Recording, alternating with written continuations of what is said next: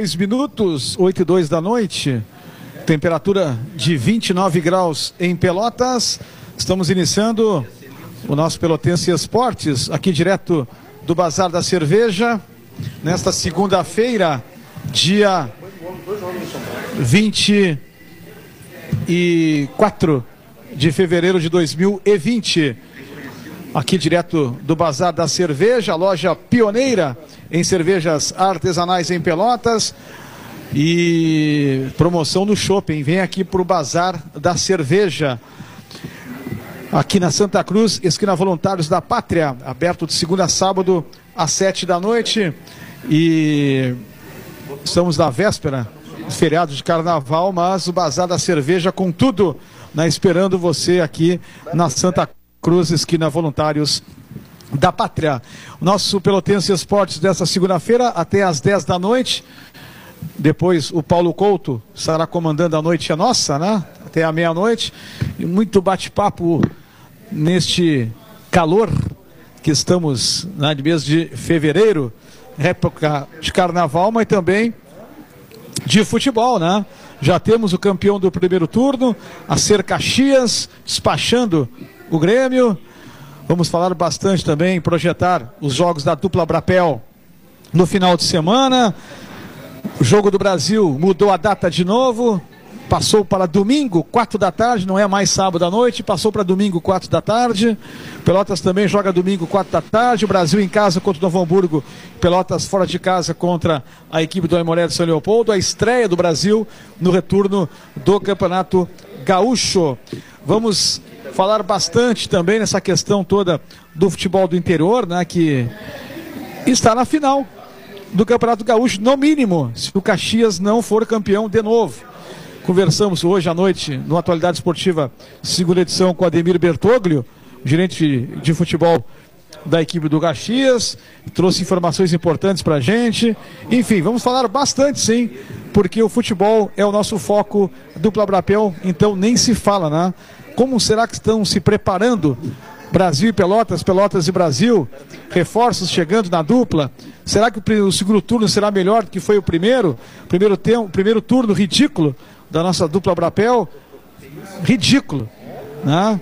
Ridículo que Brasil e Pelotas fizeram neste primeiro turno do Campeonato Gaúcho. Pelotas, mais ridículo ainda, está na zona de rebaixamento. E o Brasil, um pouco menos ridículo, que pelo saldo de gol escapou da zona de rebaixamento. Quero saber o que, que a diretoria do Pelotas vai fazer, o que, que a diretoria do Brasil vai fazer, o que, que o Papa vai fazer, o que, que o Vic vai fazer, porque eu não admito Brasil e Pelotas, não admito Brasil e Pelotas ficarem atrás da dupla Caju. Não admito a dupla Brapel ficar jogando apenas para permanecerem na primeira divisão. Ora, bolas, o Brasil está cinco anos na Série B e tem que estar tá ponteando pelos clubes do interior. Pelotas campeão da Copinha, campeão da Recopa, está na Série D. Pelotas era para estar tá disputando vaga nas semifinais, porque tinha uma base.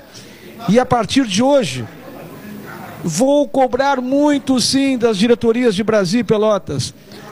Tem que trazer jogador qualificado, tem que fazer time, tem que fazer bonito dentro do campo. Esse negócio de blá blá blá não adianta. Tem que mostrar dentro do campo. E a partir de domingo, quero ver como é que vai ser já. O bicho vai pegar a partir de domingo. Brasil vai ter que passar por cima do Novo Hamburgo aqui. Pelotas vai passar por cima do Aimoré domingo lá em São Leopoldo. Tá bem? Só assim. Ah, e eu não, eu não bebi nada, não. Não bebi nada, não. Estou muito sóbrio. Não sou uns e outros aí que sento aqui, já vou quebrando o copo. Não, não, não, não. Eu não sou assim. Tá, tá bem? É o recado que eu tinha que dar. Isso e o Ricardinho também. Tem que tomar decisão também. Fica, diz que fica. Não fica, diz que sai. E o Gilmar Schneider também. O pessoal está dizendo que tem é o protetor do Ricardinho, né? É, protetor um caramba. É, tu não é nada. Ricardinho. O presidente tem que se definir.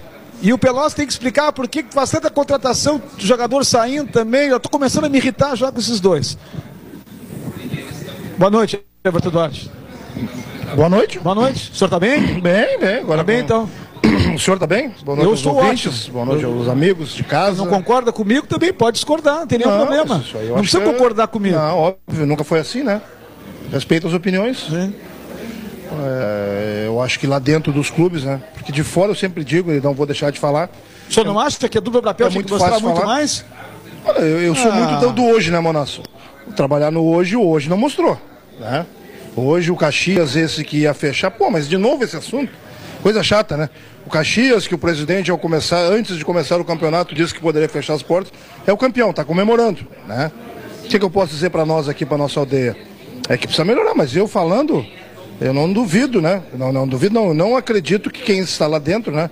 Falando de presidente Gilmar Schneider, com trabalho solidificado, passo a passo, um tempo menor que o Ricardinho. Ricardinho, um trabalho também deixando o Grêmio Esportivo Brasil em Série B de Brasil. Pô, tudo de novo, né? Nós vamos de novo e de novo e de novo. Não saibam, né? Bom, se vão contratar de novo o Brasil, não sei. Então quem está lá tem que dar resposta. O Pelotas está contratando mais? Tá. Quem está chegando ou quem está lá também vai ter que dar resposta, senão fica muito simples, né? É muito simples culpar o presidente, culpar esse ou aquele. Eu digo sempre o jogador, ah, mas jogou bola e está colocando nas costas. Não, eu acho que não, não funciona assim. É, eu recebi uma mensagem hoje sobre é, formações de grupos de jogo, né? Maneiras de jogar. Depois eu vou ler aqui, é um troço absurdo. Né? Infiltrações, transições e toques, toques e não sei do que, do botox, entendeu? E aí, quando chega no campo, não se joga futebol. Né? O que, que eu quero é que jogue futebol. né? Tem que jogar futebol. Ontem, rapidamente, o Caxias, André, fez um jogo, principalmente Sá- no segundo sábado. tempo. Sábado, sábado. O segundo tempo do Caxias foi um time grande contra um time pequeno. Ponto. Então, se nós quisermos alguma coisa, eu vou ter que copiar. É, copiar não errar, copiar o cara da boa conduta, entendeu? Não copiar o mau caráter, aquele que fala pelas costas, não. Eu acho que se nós quisermos copiar os nossos clubes aqui, em cima disso que tu está externou e explanou com a tua força de, de comentários, né, como um cara respeitado, Monas, é isso mesmo. É, não foi o que todos nós esperávamos, né? Mas eu digo sempre que quem está dentro do projeto certamente está mais doído que todos nós. Eu acho que já dei boa noite, né? A, a dupla Brapela precisa fazer uma reflexão muito maior do que só os resultados e só os nomes das peças que são contratadas, né, dos jogadores que vêm. Porque senão nós vamos ficar sempre. Ah, o Santo André agora com o Paulo Roberto Santos, com Branquinho, com Baggio, com não sei quem, com Marlon, com o Ricardo Luz está ganhando do- dos times grandes lá em São Paulo, fazendo uma grande campanha. É, o, o Caxias com o Diogo Oliveira, com o Gilmar que jogou aqui no Pelotas, com o Marcelo Pitol no gol. E, e aí colocar a culpa na direção porque deixou sair. Eu não sei exatamente se o Pitol tivesse aqui, se o Gilmar tivesse aqui, se o Diogo Oliveira tivesse aqui, Brasil ou Pelotas, né? Dependendo do, do clube que estivesse, estaria na final do turno e, e teria sido campeão de turno. Eu acho que o- o- os resultados. Acho que os resultados não são só os, os resultados de de, de, de- de conquistas, né? Porque hoje tudo que o Caxias conseguiu com essa conquista do primeiro turno, o Brasil já tem. Tem até mais. Porque o Brasil tem a Série B do Campeonato Brasileiro, tem a Copa do Brasil no ano que vem. Eh, só vai lutar pela outra situação que é não cair. né? O Caxias não cai mais. Mas o Caxias está lutando para chegar onde o Brasil chegou em termos de resultado. Mas os- por que, que não dá certo aqui? É isso que tem que ser. Por que levado- não dá? Isso é que tem que ser levado em consideração. Isso é que tem que ser tema de, de reflexão. Por que não dá certo aqui? Por que, que eh, muita coisa em outras equipes dá resultado e aqui não dá? O Caxias não é essa maravilha toda de gestão. Eh, tem altos e baixos, teve há pouco tempo numa segunda divisão também de Campeonato Gaúcho. Mas hoje, pelo que foi dito pelo o, o- o Ademir Jeverton, talvez não tenha acompanhado, deu uma entrevista Não. por Monasta agora às- no programa das 18, das 6. E ele falou que os jogadores querem ir para o Caxias. Porque o Caxias está pagando em dia. Um jogador fala para o outro que a estrutura tá boa. Ah, como é que tá lá no Caxias? Não, lá tá bom, lá, tá- lá vale a pena ir então. tem um calendário que não é o mesmo do Brasil, mas tem uma série D de campeonato brasileiro para jogar. Isso acho que também faz com que os jogadores pensem né, em, em aceitar a proposta. E ele disse que. Aí são palavras do Ademir, né? Que todos os jogadores que foram para lá foram ganhando menos do que. que não, do, do, do que estavam ganhando em outros clubes pelo projeto e pela garantia de salário em dia. Eu acho que o Brasil, principalmente, ele se manchou muito nesse aspecto, porque o Brasil tem argumentos mais fortes para convencer jogadores de vir para cá do que a maioria das equipes do, do, Campeonato Gaúcho. Vamos tirar a dupla Grenal e vamos botar no mesmo bolo o Juventude, que também tem Série B de brasileiro. Só que no ano passado se falou tanto em salário atrasado, em paralisação, em e dificuldade financeira que o, o, o, clube ficou manchado. Quando falava, o Ricardo Fonseca ainda disse: nós não vamos mais falar sobre salário, vai ser uma, uma questão interna.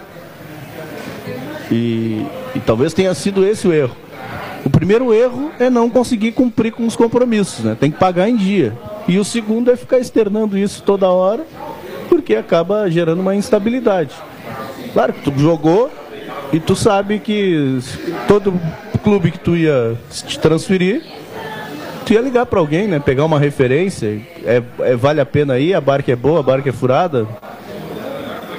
Enfim, e acho que isso está refletindo muito no Brasil, essa é, instabilidade de gestão que o Brasil atravessa acaba refletindo no campo.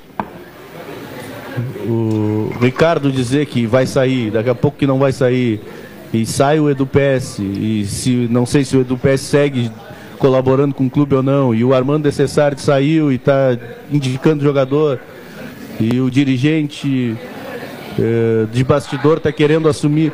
Tudo isso acaba gerando uma instabilidade, eh, mesmo que não intencional do, para o grupo de jogadores, para o grupo de trabalho como um todo, né? englobando os funcionários. Então o Brasil precisa uh, acelerar o passo para se tornar realmente um clube de Série B. Daqui a pouco o Ademir é uma boa opção, mas ele precisa ter um, um executivo de futebol. Ah, mas o fulano me indica, ah, mas o fulano me ajuda.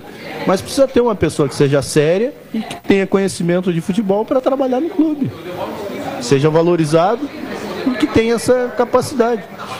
E, vamos falar, claro, do Pelotas. O, o, o Pelotas, é que, né, André, vou te dar uma o Pelotas parece que evoluiu nessa pré-temporada. Eu só queria voltar no Ademir, que é meu amigo que jogou comigo, André.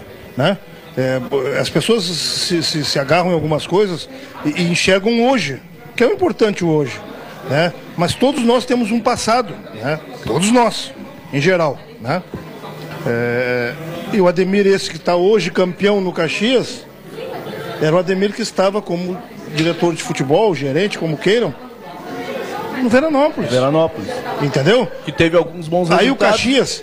também é, teve rebaixamento. Perfeitamente. O Caxias, esse viu no Ademir uma qualidade, levou para o Caxias. O Caxias foi campeão. Então, eu, por, que, que eu digo quase que sempre que quem não foi bem lá, se for profissional, vem para cá, pode bem? Como aqui, o cara que pôde bem aqui. Bancou Lacerda, né? Perfeitamente, bancou, ficou. Então eu, são as coisinhas eu, que. Eu, eu, fiquei em dúvida se, se o Lacerda teria capacidade de, de caixa, né? Como se fala para sustentar, para suportar. E ele teve. O, o, Ademir falou hoje que ele, ele é mais, mais novo do que alguns jogadores do grupo. Isso. É que assim, né, André?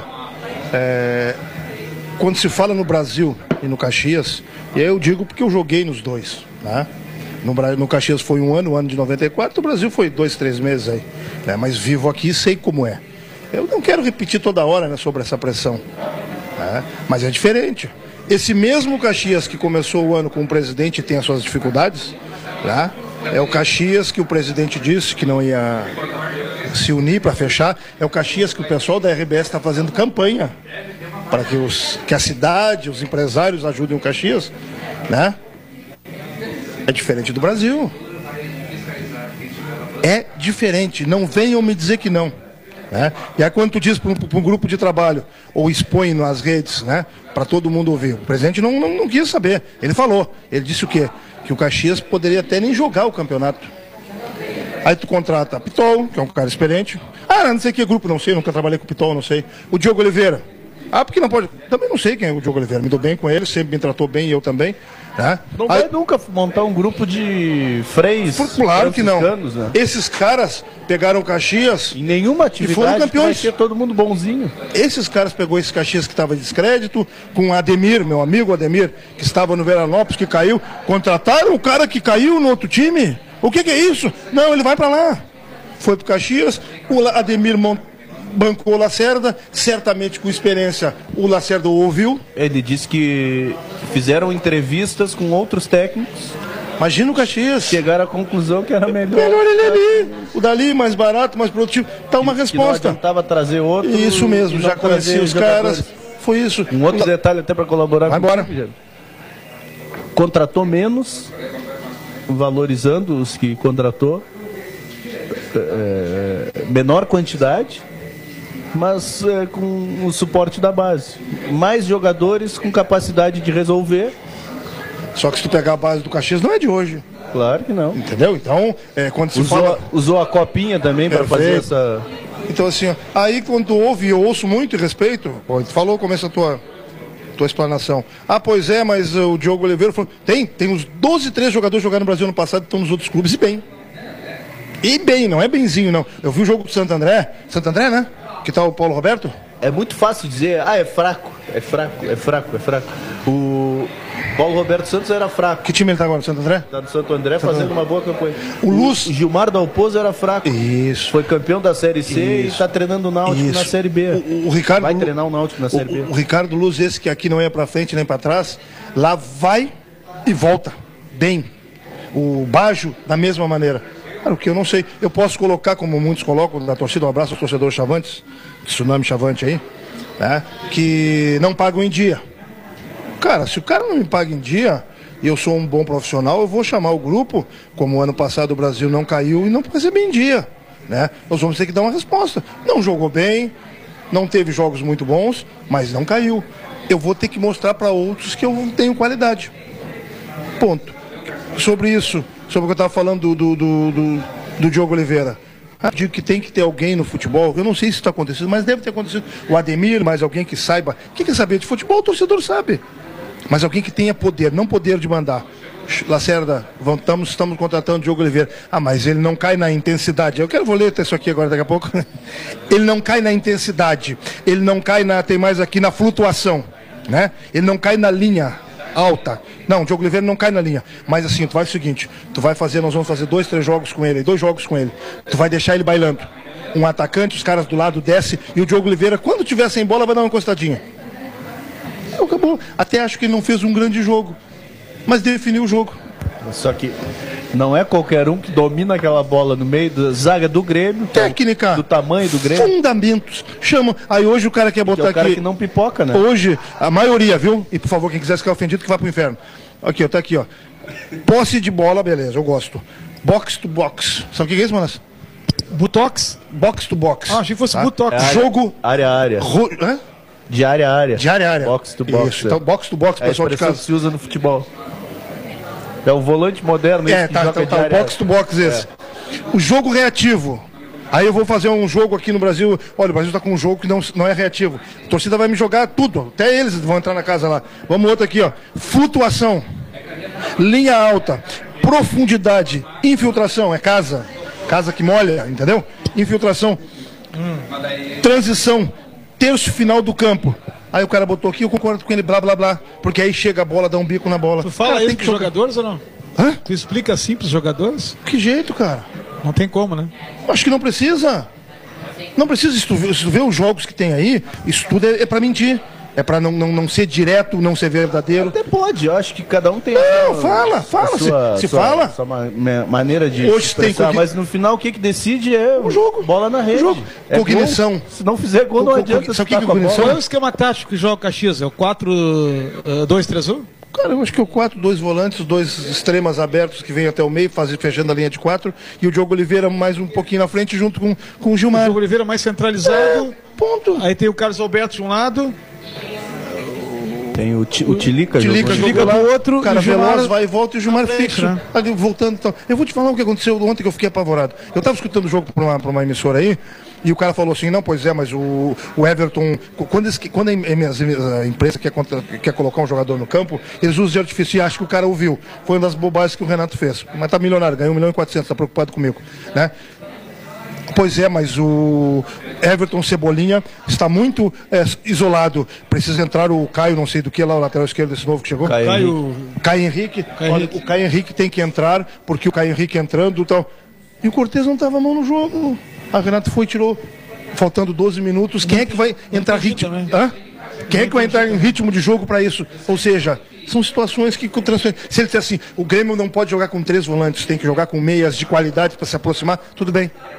Ponto. As, as- é uma máxima antiga já no futebol, né? Que ah, alguns no desespero usam desse recurso, né? Empilhar atacantes ou jogadores ofensivos para tentar ser ofensivo. E quase nunca funciona. Desorganiza a equipe e tu acaba correndo mais riscos de tomar outro gol do que fazer. Mas é a, é a válvula de escape que os técnicos têm para depois terem a desculpa. Quando o time perde, né? Ah, mas eu coloquei cinco, Cinco atacantes. atacantes, mas tomou outro gol. Quase tomou Mas essa gol. válvula de escape poderia ser usada antigamente, Monasso.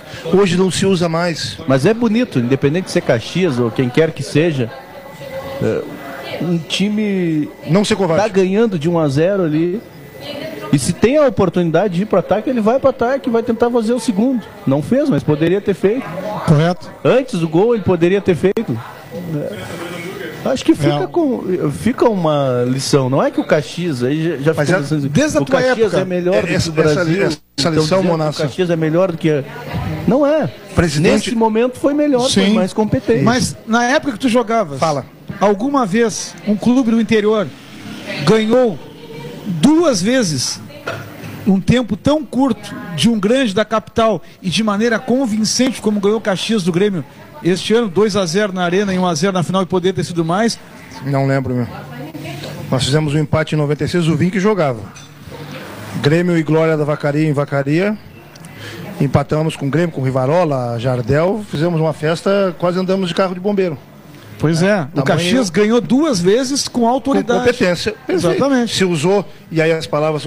Ah, no começo o Grêmio estava sem ritmo? Sim, estava sem ritmo. E Mas depois não estava mais. O ano que o Caxias ganhou de 3 a 0 o primeiro jogo, o Grêmio teve que fazer um jogo de superação na, Perfeito. no Olímpico. acho Ah, o foi. O Grêmio ganhou, o Grêmio perdeu o 3 a Grêmio fez 0. 4 a 0 Por Fez que, que eu 4 a digo, 0. Monassa? Por que, que eu digo, André, sempre, vou dizer sempre, é, o técnico de futebol, se ele não fizer isso, tenha cuidado. Né? De não conversar. Porque o presidente ele tem que pagar, óbvio que tem que pagar. Mas ele tem que entender de futebol. Se ele não entender de futebol, porque os clubes daqui não são de regata, não são de vôlei, são de futebol. Né? Então ele tem que ter alguém, ele, que olhe jogo e veja. Que de vez em quando, quando ele vai ao treino, mas que tem alguém dentro do seu clube assistindo o treino, para não fazer trairagem, fofoca, não. Para matar o mal pela raiz. Mas que diga para eles: olha, o nosso técnico está jogando é, atrás da linha do meio de campo. O que, que é? Como assim? Contra o Grêmio, contra o Real Madrid? Não. Tá jogando contra o Caxias, tá jogando contra o Novo Hamburgo. Não, não, não, só um pouquinho. Isso é perfil. Ó, o perfil de vencedor, todo mundo quer vencer. Perfil. Perfil do, do, do Bagé, do Guarani, do São Paulo, do Rio Grande, do Brasil, do Pelotas, sim, do Rio Grandense. Perfil. Perfil, perfil. Querer vencer. Isso é a melhor coisa que tem. Quando o técnico vai, não vai ser louco se jogar pra cima, não. Mas que monte um time que tu vejas que ele quer vencer. O torcedor gosta disso. O torcedor está sofrendo muito, muito, muito, com o bico para frente e corre atrás da bola. Aí tu vê num jogo desse, aos 38, um cara com 38 anos dominar a bola daquele jeito. Pô, domina, ela fica na feição para te finalizar. É, E de canhota, né? de canhota. Essas- Então, assim, é fundamento. O Jefferson, eh, essas desculpas que a gente está vendo aí do, pro parte do Grêmio, né, é o tempo, tudo.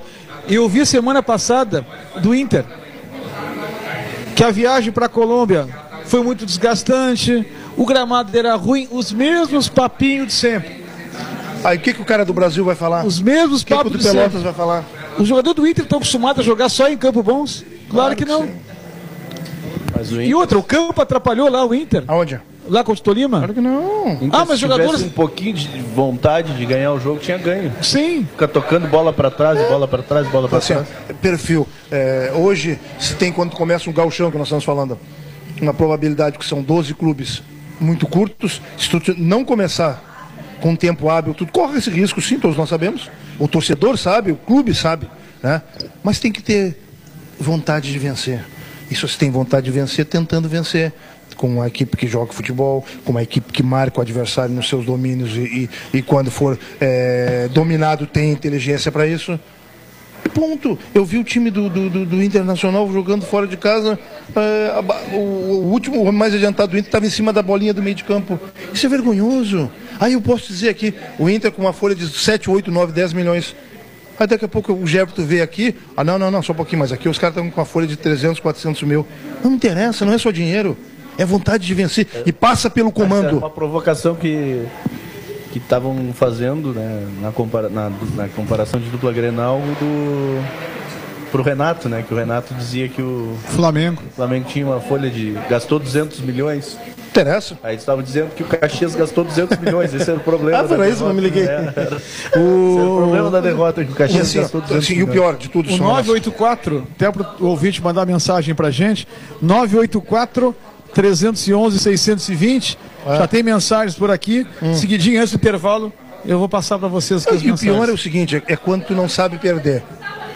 É, o Jeverton perdendo, o Jeverton está pelado. Né? É outra coisa. Eu tenho que colocar nas costas de alguém entendeu? Eu tenho que dizer alguma coisa sobre dinheiro. O Renato não precisa. Ele é um baita técnico, com trabalhos fundamentados e muito bem. Certamente não fica uma semana parado e que, quando ele sair do Grêmio, que talvez demore, outros grandes clubes vão procurá-lo. Então valoriza o interior. Ele saiu do interior. Parabéns para o Caxias. Hoje foi um time guerreiro, nos ganhou jogando futebol. Ah, pois é, mas o VAR, que o Voade, a cara vai pro inferno. O... Quantos jogos o Grêmio o ganhou com isso? O vice-presidente do Grêmio, ah. futebol, em nenhum momento falou arbitragem. Que legal. Cara. Cumprimentou o Caxias e elogiou a, o Caxias, cumprimentou o Caxias. Ou seja, ele pelo menos admitiu, o diretor do Grêmio, a, Pô, a superioridade do Caxias. Como é bonito! E deixa as discussões para quem está fora. Como profissional, vou lá dar um abraço no Lacerda. Parabéns, Lacerda. Pô, cara, olha, fiquei feliz, o time não foi covarde. Esse é o interior que eu quero. Pô, motivo interior é jogar contra os times grandes. Aí tu vai jogar. Mas essa vitória do Caxias vai mudar completamente o panorama do segundo turno.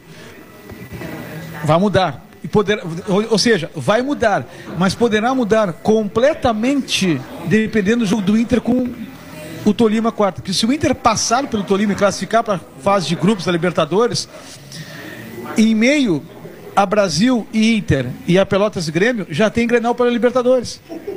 Ou seja, Grêmio e Inter, será que vão botar times reservas? Sabendo que precisam mais do que nunca ganharem as partidas porque precisam chegar às finais? Sérgio Augusto Cabral mas, chegando aqui. Mas assim, ó, ainda que a pressão tenha aumentado para cima do Grêmio, né, com a derrota é, em termos de campeonato gaúcho, e o Internacional não tenha nem chegado na, na final e também tem essa pressão, eles vão priorizar Libertadores. Libertadores. Essa é uma pequena vantagem para a dupla Brapel, né? Logo ali vai ter a dupla Grenal. E pode ser uma grande vantagem para o Caxias, o... que já pega o Inter agora em casa. E, não, mas gente... O pessoal já está falando que o Caxias pode ser o campeão. Ué, pode. Pode, por que não? E, e, e aí existe uma situação para o Caxias. Que, que, que, passa a ser uma grande vantagem. Se ele tiver fôlego no segundo turno de, de manter a regularidade e de repente fazer a melhor campanha, ele pode fazer um jogo só que vai garantir a, Exato. o título em casa. Exato. Porque se tiver um campeão do segundo turno, serão dois jogos. Dois jogos. A, a grande final. Então. Tem essa possibilidade, tiver, sim. Vontade, é difícil dizer que não vai ter de ganhar, né? Não. Mas se tiver fôlego para conseguir isso, aproveitar o bom momento e ganhar já do, do Internacional na primeira rodada. Pode crescer o Caxias. Sérgio Cabral, da Passarela do Samba para o Bazar da Cerveja. E aí, Cabral? Boa noite. Obrigado pelo convite. Você precisa convidar o Cabral para vir, mas fazer Não, o quê? não. Eu digo pro Deco, prepara, né? aumenta fritas que. Reforça a batata. Qual é o bloco que estava desfilando hoje, Cabral? Aqui na... tinha, não, tinha um aqui na, na 15. Eu desfilando? Não, não tu. não, não. Eu não desfilei nenhum. Gostaria de desfilar em todos. Sempre fiz. É que tinha um bloco aqui quando a gente estava interrompido aqui pela, pela voluntários e É. tinha um, um bloco desfilando. Durante uns 40 anos, 45, eu desfilei em todos.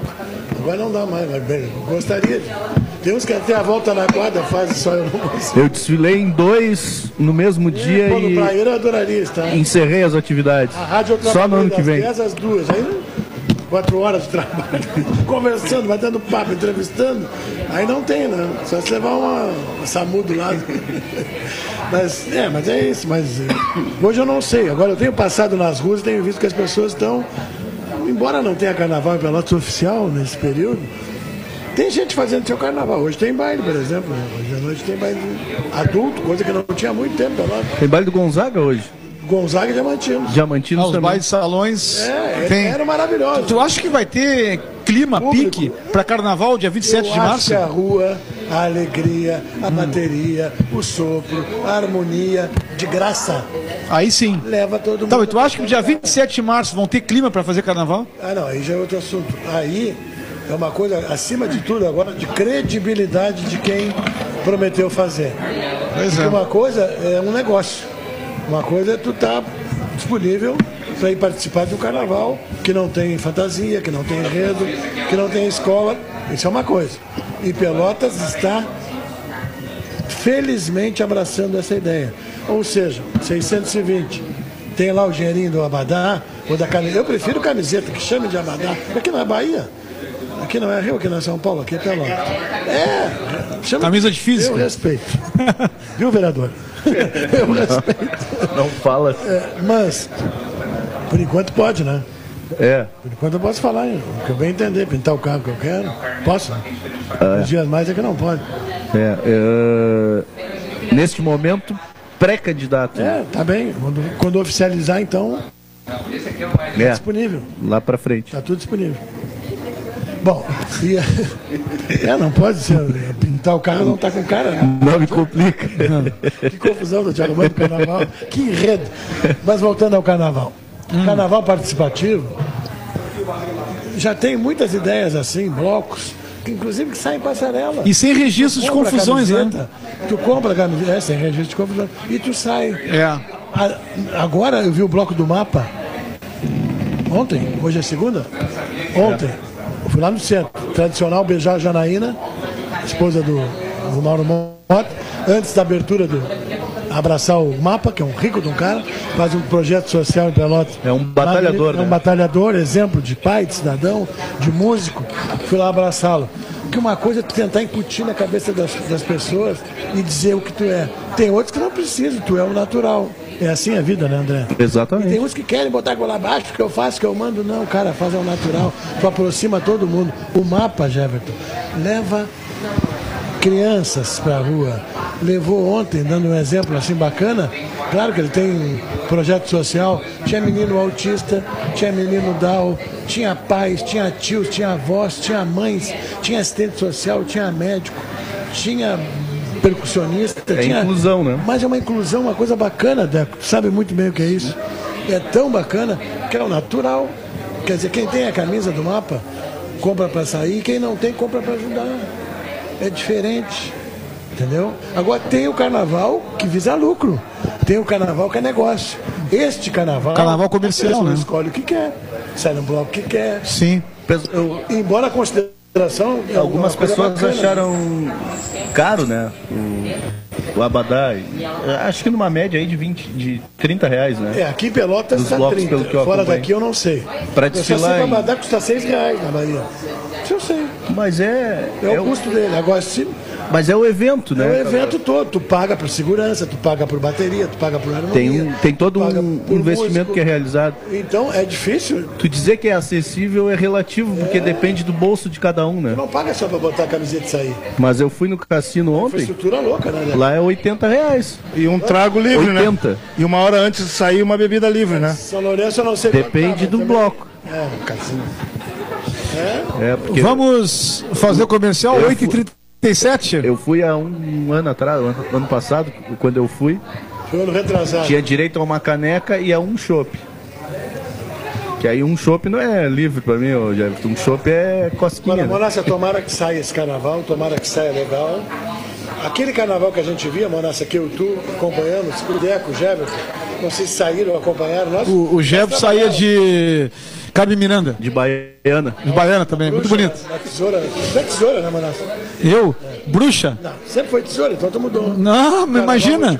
Criei o na bruxa. O, Bruxa da Várzea. o- o Língua Maldita? Pô, está espalhado Na várzea? por toda a cidade. Lá no Brasil, então. Que que é, André? Ricardinho É um bloco fundado por sogras. Língua Maldita fundado, sabe por quê? Pelo Alfonso. Eu falei pro Monassa. Alfonso. Na Várzea. O, Não, o goleiro. O goleiro. O goleiro. o da, da, da, é Ah, escola. Alfonso. finíssimo. Mas o Ricardinho conhece bem esse bloco. Pata, tá cheio, né? Tá, tá. Aliás, depois do Diz que é uma intervalo. homenagem à metade da cidade. Depois do intervalo, o Sérgio Cabral vai responder. Ele que estava reunido com o Ricardo Fonseca instantes atrás. Almoçando. Almoçando no Cidadela com o Foi Ricardo. o primeiro aí. É, eu- Vamos fazer intervalo comercial 20 e 38 primeiro, a gente nunca esquece. Já voltamos.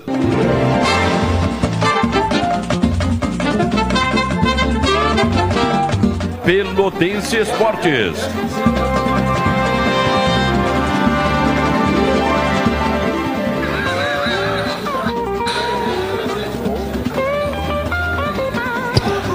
Estamos retornando pelo TC Esportes, aqui direto do Bazar da Cerveja, loja pioneira em cervejas artesanais. Casa tá bonita hoje, tá cheia a casa aqui nesta segunda-feira, véspera de feriado e com promoção no shopping, né?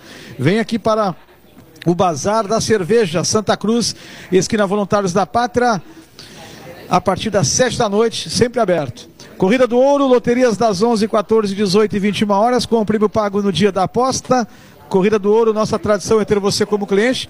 Só um lembrete, né? Loteria a partir só quinta-feira agora, viu? Hoje não tem, amanhã é feriado, quarta-feira não, só a partir de quinta-feira retorna Corrida do Ouro. Temos aqui algumas mensagens. Boa noite a todos. Já estamos cansados dos mesmos discursos. Os jogadores que vêm vestir a camisa e onerar a, a camisa que veste a direção. Os compromissos. Abraço, Carlinhos, Jardim América. Grande Carlinhos. Boa noite. Boa noite, André. Boa noite, André. Boa noite. O Caxias já fez jogo tático de muita intensidade contra o Botafogo e repetiu a dose contra o Grêmio. Eu não tem o nome do amigo aqui, depois manda o nome aqui pra ti. Jeverton disse tudo. Ah, não disse tudo nada. Ele disse tudo porque eu falei pra ele dizer, viu, Tava no Rafael? papelzinho pra ele aqui. É, ele tem tudo uma colinha pra ele aqui. Jeverton, fala isso agora. Vontade de vencer, mas quando a direção dos clubes pelotenses, antes do início dos campeonatos, vem com o discurso de vamos reduzir custos, tem que montar uma equipe para nos manter. Já inicia derrotada e depois, na hora do fracasso, quer jogar a culpa na torcida e que não se associa. O Rafael de Freitas na audiência, abraço, Rafael. O detalhe importante é o seguinte, né? O Rogério Zimmermann, sempre o discurso do Rogério foi permanecer na Série A. Ou não? O Rogério sempre teve esse discurso. Permanecer na Série B também. Permanecer na Série B, permanecer na Série A. Agora tem uma coisa que o Rogério fala que eu não aguento mais. Já, já, já encheu. Ah, ele é. Já encheu. Tudo eu. Esse, esse papinho do Jeverton, Cabral, e dizer.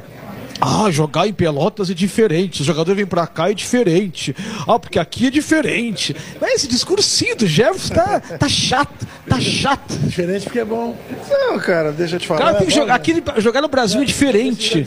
Jogar no Pelotas é diferente. Por quê? Porque a bola é quadrada? Se ele falar que é bom, Parece que É, é. é gramado de pimbolim? Parece que é, Ah, eu vou fora daqui. Aqui. Bah, Sem capital. Sem capital. Caxias, Interior. Vamos lá. Glória da Vacaria, Guarani de Venâncio, Tudo interior. tudo interior. Qual foi a melhor cidade sem fazer média? Sem fazer média. Pra viver. Melhor cidade que eu morei, morar, que tu fez mais amigos. Fora Curitiba, ficou, é aqui. Tu jogou aqui, né? Aqui. É, Monassa, não tem quem não goste de jogar aqui.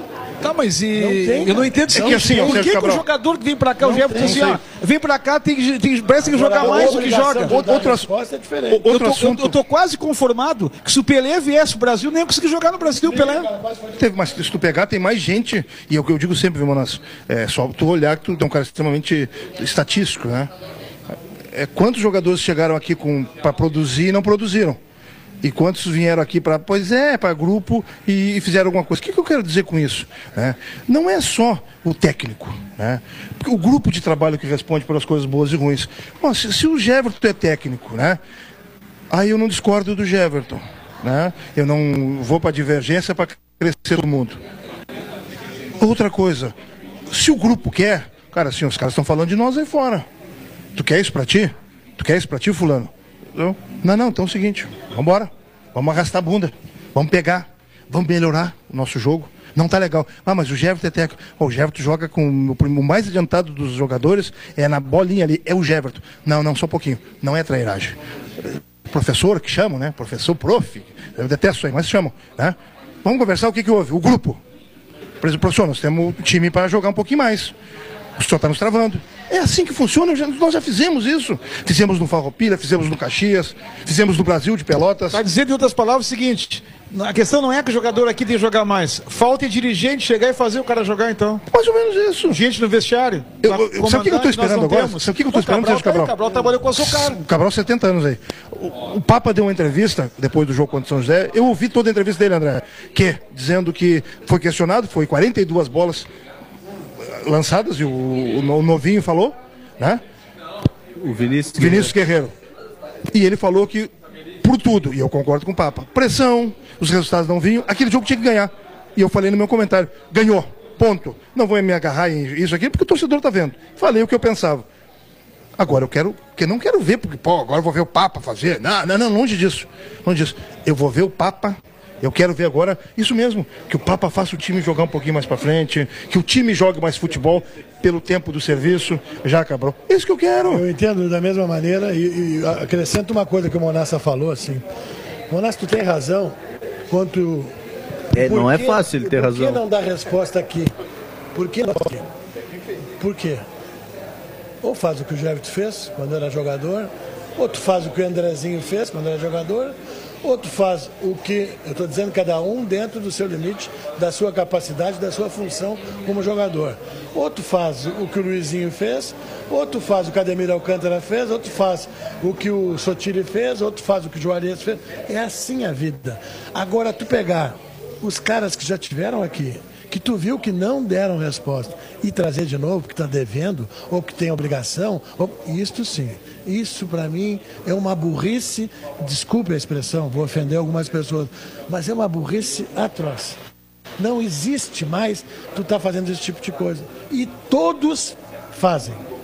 Tu trazer um jogador que deu certo, deu certo, e já existe um risco ao natural. Se o cara está bem, se ele jogou o ano todo, antes de ir para cá, o meio ano, se teve um campeonato de três meses ele estava ativo jogando, tudo muito bem. E por que, que tu faz isso? Às vezes, mas que as pessoas fazem. Porque falta alguém para chegar a enxergar para contratar fazer, algo diferente. As pessoas têm que fazer.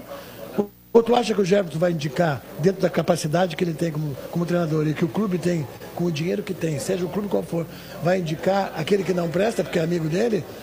Ou aquele que vai dar trabalho para ele? Nunca. Depois? Não existe isso. Não existe. Agora, os caras perguntam, o Papa está pronto, André?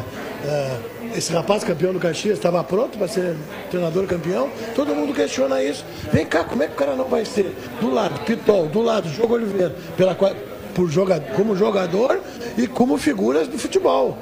Tem que carregar isso no peito. Figuras do futebol. Quem são?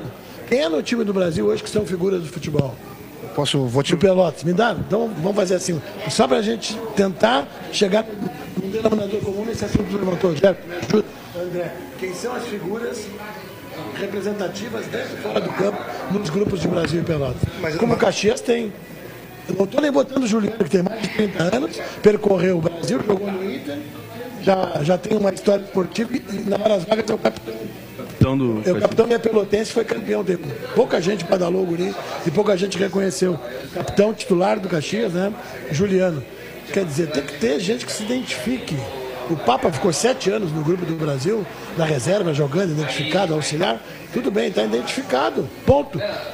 O Cirilo, a mesma coisa. Agora tem que ver a capacidade deles de fazer jogar esses caras que o Brasil está contratando. Quem é que indicou? No Pelotas, a mesma coisa. No início do teu comentário foi que o Pelotas está trocando tudo de novo. Não, por que está trocando tudo? Não, mas parte do grupo. O porquê? Porque deram resposta ou porque não deram resposta? Estão identificados com a cidade, com o time, com a história? Isso tudo é um somatório. Por que, que o Caxias chegou e está querendo mais? É por isso. Tinha que ter Pitol no gol. Quem é que vai tirar o Pitol do gol? Só o terceiro cartão amarelo ou uma lesão. Quem é que vai tirar o jogo do time? Só o cansaço físico, né? às vezes não aguentam 90, ou algum guri da base que venha com tudo e ganhe vaga de treinador. Tudo são etapas no futebol, tudo são fases.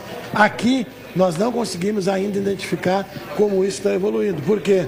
Porque faltam nomes, faltam peças para ajudar, eu acho, dentro da comissão técnica do futebol dos clubes. Eu acho isso. Assim como dirigentes às vezes tem que ter assessores, e o Ricardinho já disse isso, tinha que ter um assessor de imprensa e tem que ter um assessor administrativo que de fato não é puxar saco nem parente nem amigo.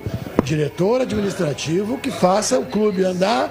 Por tudo isso que está dizendo, esses cinco anos que o Brasil está numa Série B, tu coloca toda a responsabilidade de contratações e de acertos em cima do Rogério Zimmermann, então?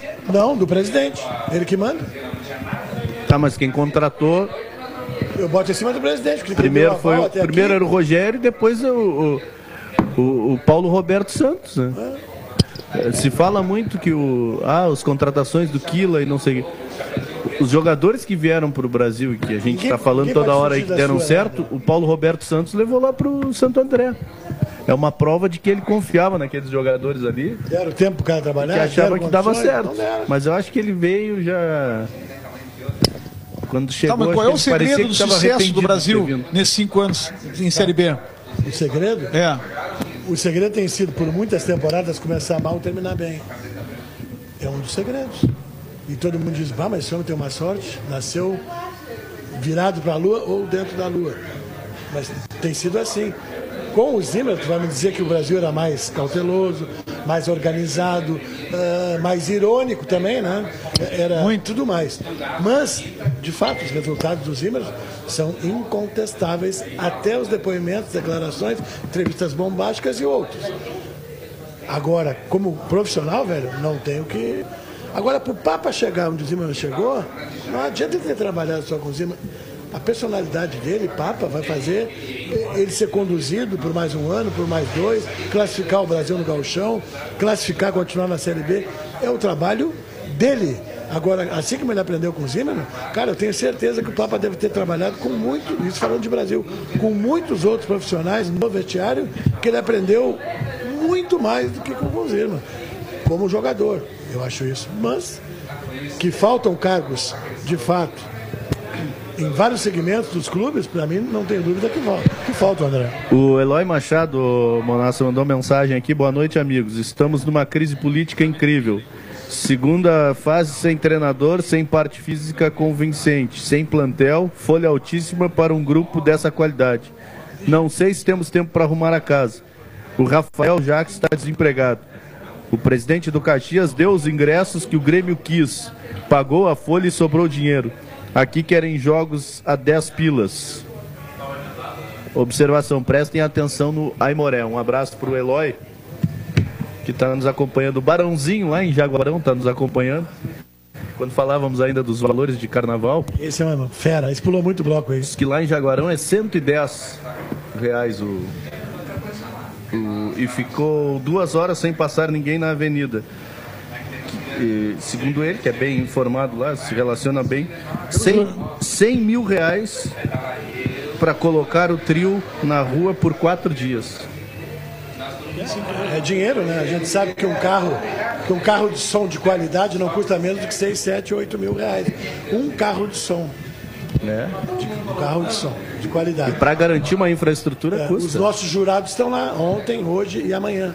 De Pelotas, todos jurados para avaliar as escolas de samba e blocos. Não é os trio elétrico, não tem, não tem concurso. Bota concurso, termina. Tá. Pode ter certeza. C- Certamente. O Vaguinho Mendes também está nos acompanhando, torcedor chavante. Agora, eu acho que vai tudo ao encontro de, de, de, de uma mesma situação, que é profissionalização. E, e profissionalização, como disse o Cabral aqui, não é colocar alguém ali e, e- e pagar. Só isso, simplesmente. É identificar uma pessoa que te dê uma resposta. É, e- e um problema que eu identifico e que aí o torcedor começa a criticar o profissional que é contratado é a dificuldade de fazer a gestão do gestor, né? a gestão do cara que tu contrata. Ele acaba abraçando outras funções, tomando conta do clube. Aconteceu no Brasil, aconteceu no Pelotas. O Álvaro Prang era um administrativo, um captador de recursos e virou o cara do futebol e de outras tantas coisas. Eh, No Brasil são mais de um exemplo, né? Começa pelo Marinho lá atrás, depois o Armando de depois o Edu Pes, e que eu acho que todos eles têm virtudes. O problema é tu entregar a chave do clube para um cara só fazer tudo. E Não aí tem ainda. são, são funções que fogem da sua competência. Não tem ainda no futebol gaúcho. E além disso, Mas os se valores- os presidentes dos clubes fossem remunerados, seria diferente? É, os estatutos não permitem, né? O estatuto geral. Mas não- aí pode mudar. Eu não acho, eu sou totalmente favorável. Eu também, pode, pode- anos? Eu falo há 20 anos. pode isso. mudar, não pode? Nunca me ouviram, né? Ah. Nem vão. Então, como é que seria o Pelotas com o Gilmar ganhando para trabalhar, o Brasil com o Ricardinho ganhando para também, trabalhar? o presidente do Brilhante também, o Diamantinos, o do Parque Tênis. Eles, eles são. Seria mais democrático. Mas seria muito mais democrático, mas os caras têm que trabalhar para fazer dar lucro. O que, que é bonito? Os conselheiros, os torcedores, os sócios, só meter o pau, dar risada para as redes sociais e o cara sendo socado do jeito que eles são. Não estou me referindo só ao presidente do Brasil. A maioria é assim. Está numa campanha ruim, os caras metem faz- o pau. tu faz Tá uma gestão de- É, o cara no faz, caso do Brasil- um erro, que é normal, daqui a pouco. Qual é, o, qual é o orçamento mensal do Brasil? Um milhão? Mais? Faz gestão de um, Arrecadava 700, ele escolhia quem pagava, né? Esse depoimento aqui. tu faz gestão de um milhão de reais por mês e não ganha nada. Ou tu pega um Grêmio e Inter, faz a gestão de 20 milhões por mês Aí é fácil. e não ganha nada. Tá roubando, fulano tá pegando, fulano tá. Uma coisa são as condutas do, do André, a tua, a minha, do Jefferson. E tu tem que ter dedicação, né? Cara, tem que abrir mão de alguma coisa para rádio, o Jefferson tem para TV. ah, daqui a pouco chama ele de treinador, ele quer evoluir, quer melhorar, ele vai ir. É como, é como tudo na vida. É que algumas pessoas às vezes passam, têm a oportunidade de passar. Tá lá dentro, vê como é que é. E tempos diferentes. 20 anos atrás, 30 anos atrás, eh, 10 anos atrás. Outra coisa é tu ver como está hoje. Então, às vezes, a gente comenta pelo passado, pelo que viveu. E a maioria das pessoas e daqueles que passaram nos bastidores, recados que a gente recebe, é pelo que eles viveram. Não porque, não porque eles vivem hoje. E a gente respeita, porque é um momento que eles também se doaram para os clubes. E se doaram sem ganhar nada. Pelo contrário, muitas vezes bancando. Porque antigamente não tinha o que tem hoje. Por que, que tu quer Série D, Série C, Série B? Meu Deus, o dia que nós chegar numa Série A aqui, vai voar dinheiro para tudo que é lado. Agora só não vai voar dinheiro para tudo que é lado e não vamos ter condições habilitadas, administrativas e financeiras, se os dirigentes fizerem bobagem, né, André? É, mas a, a linha é tênue, né? Porque o, o- a Chapecoense cresceu e muito nos, nos últimos anos, eh, chegando à Série A e sendo uma referência para muito clube médio e pequeno eh, em alcançar esse objetivo. Agora caiu da, da A para B porque mudou a estratégia e começou a gastar demais. Tá na, no limiar lá da, da zona do rebaixamento no Campeonato Catarinense. Agora deu uma respirada porque passou pelo Boa Vista na próxima fase da Copa do Brasil. Mas o futebol não permite relaxar e sentar em cima de resultados eh, momentâneos. Eh, a, a capacidade de gestão ela precisa ser eh, gradativa também. né? Troca de, de, de competição muda de patamar técnico, tem que mudar de patamar de, de administrativo. As exigências são outras. E, e nem todo clube consegue dimensionar isso. A gente nota, ah, o Jefferson jogou no Grêmio, a quantidade de conselheiros que tem em Grêmio, internacional, os clubes, né? E aqui, para mim, é um número muito baixo E quando tem reuniões, por exemplo, também vão um número muito reduzido. Os, conse o, o, o, os conselheiros aqui da dupla Brapel, Cabral está muito mais tempo no rádio que a gente, né? na época que uh, nem tinha campanha de sócio. Né? Não, eu fui conselheiro, eu só saí porque me dediquei ao rádio e ao jornal. Aí eu saí fora. Cheguei a ser. Mas eu acho assim, Monassa, eu te dou um exemplo. O Grêmio e o Inter tem vários, vários, tem, claro que tem. Mas tem eleição. Eles Sim. se pegam, eles discutem, Sim. eles denunciam, mas denunciam no lugar adequado. Eles denunciam, agora há pouco levantaram um questionamento aí, de torcidas organizadas do Inter. Mas denunciar, denunciar Inter. é diferente de acusar Pois é, sem que tu vê em redes sociais. fundamento vezes, nenhum, né? Aí é, vê em aí é sem fundamento. pega um promotor habilitado que gosta da coisa, ele vai fazer o cara aprovar ou o cara vai ser punido. Isso é tão simples. É tão simples. A justiça não é cega, não, para isso. Não é cega. Agora lá, Monassa, os caras participam, tem eleição, brigam. Aqui, quantas e quantas vezes tu já ouviu? E não, o Ricardinho tá oito para. Quanto? Sete para oito anos. Desde 2012, Sete para oito anos. anos, né? ele está presidente. Ele É. está presidente. Vai terminar em setembro. Sim. né? Quantas vezes já se ouviu essa frase que ele hoje diz? Ele diz em, é recorde. É recorde, Ricardo Fonseca. Quantas, quantas vezes eu já ouvi? Mas ninguém pega. Mas ninguém pega. Ele fala isso, né? Eu que não tem ninguém para mas eu pegar. tenho 40 e, e vários, sem a parte diretiva de bastidor.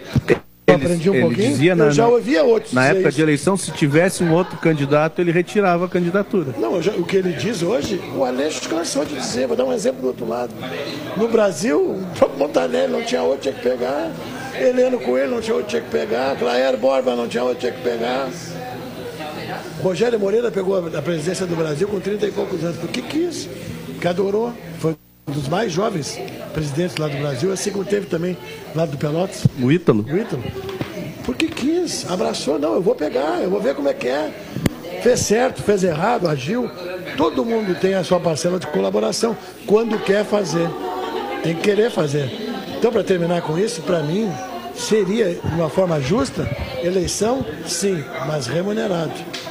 Tem que fazer, dá lucro, não deu por quê? E agora, jogar claro, não jogar, falar a verdade, não falar, tornar público o que pode ser tornado é uma coisa. Agora, não tornar, eu entendo coisas às vezes que não podem ser tornadas públicas, porque senão vai contrariar aquilo que diz a própria história do clube. 21 horas e 2 minutos. Tá que espetáculo. O, olha só, Mas jogar sério, fala Lucianinho, grande Lucianinho Petraco, ligado com a gente. tá com três anos de idade. Ele. Fala aí, Lucianinho. na escuta do programa. Tá? Tá aí, valeu, valeu, tá na escuta do programa, diz o Luciano Petraco. O Jarrão, um abraço, Jarrão. O programa de vocês é nota mil. O Diogo Oliveira, que não serviu para o meu chavante, tá dando aula de futebol no Caxias. Abração, Jarrão do Capão do Leão, sócio do Brasil em dia. Grande abraço para o Jarrão. Não existe isso. Trazer de volta o jogador que não deu resultado. Sim, existe. No Brasil isso pode. E para piorar, aqueles que foram bem ou eram diferencial sempre tinham uma desculpa para não renovar. Rafael de Freitas na audiência. Grande abraço, Rafael de Freitas. Outra mensagem: família Chavante de Santa Catarina ligada na Pelotense. Carnaval de Laguna. Rafael Morales, Fernanda, Meg, Fernanda Brum, Francisco Morales, Rafaela Morales, o Pedro Brum e o Paulo Pereira. E as contratações, vou esperar o segundo turno começar. Sócio sem fronteira.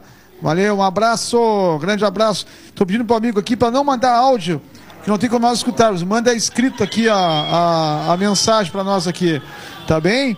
21 horas e 4 minutos. Neste momento, essa gritaria toda que o Cabral caiu no, no toque do gemidão aqui. Tá bem? Vamos fazer o O seguinte. Bruno Rauper no carnaval. Grande Bruno Halper. Vamos fazer um intervalo comercial.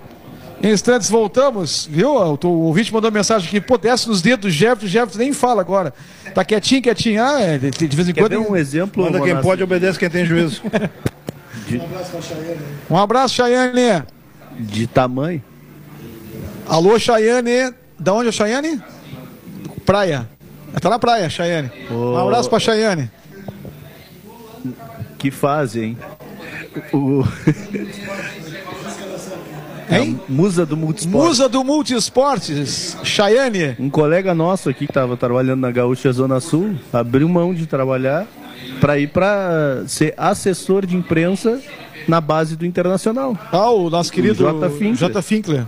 O É qual já verdade. desejamos aí Um feliz sucesso sorte sempre, cara de alto E, astral. E- e parabéns ao Dudico, né? Baita transmissão pela Gaúcha Serra. Pô, o Dudico tá voando rápido. do Dico E bem, que né? diz- O Eduardo Costa. falas é o Eduardo Baita Costa. Tá muito bem, Eduardo Costa. Tanto do, É. na narração quanto na reportagem. Muito, muito bem. Muito e bem. do pessoal como na. É, eu na só espero que ele tenha pedido alguns hábitos, né? Por, por um exemplo, depoimento bonito esse dia na rede pleno- social, ah, eu vi sobre isso. alguns hábitos, por exemplo, de Sobre felicidade verão, dele, né? andar de carpim. Eu espero que esses hábitos é tenha perdido. Ainda bem que é carnaval, né? Como é que tu disse que aconteceu com o carro do rapaz? É... Enguiçou, Enguiçou, ali na Neto Jonas Barroso. Enguiçou o carro, Jefferson. E aí, Jefferson, como é que, como é que eu, com esse meu Isso corpinho aqui, acontece muito no carnaval. vou empurrar um, um Fiat? Fiat Só se eu fosse um touro, pra empurrar um touro daquele, né? 21 e 5. Falamos aqui do Bazar da Cerveja. Vamos fazer um intervalo comercial. Antes, mais uma mensagem aqui. Ah, interessante essa mensagem aqui, hein? Eu fiz hidromassagem com o André Miller, lá no Rafael. Ele usava sapatilhas para não resbalar na piscina, o jarrão. Jarrão, é? Quer dizer que o André Miller usava sapatilha Tá. para não resbalar na piscina. Lá no Rafael Chapon, é? É verdade, André? Claro, não Sapatilha? Não posso escorregar, né? Aquelas de. Ah, bem. Com umas garrinhas, né? Ai, de, bo- de borracha. Tudo bem, seu jarrão. A gente vai jarrão. Aprendendo e conhecendo as pessoas. Você é um grande traíra, hein, seu É. jarrão? E eu leio no ar aqui, não tem nenhum problema. Manda mais aí que eu leio. Vamos fazer um intervalo comercial e já voltamos.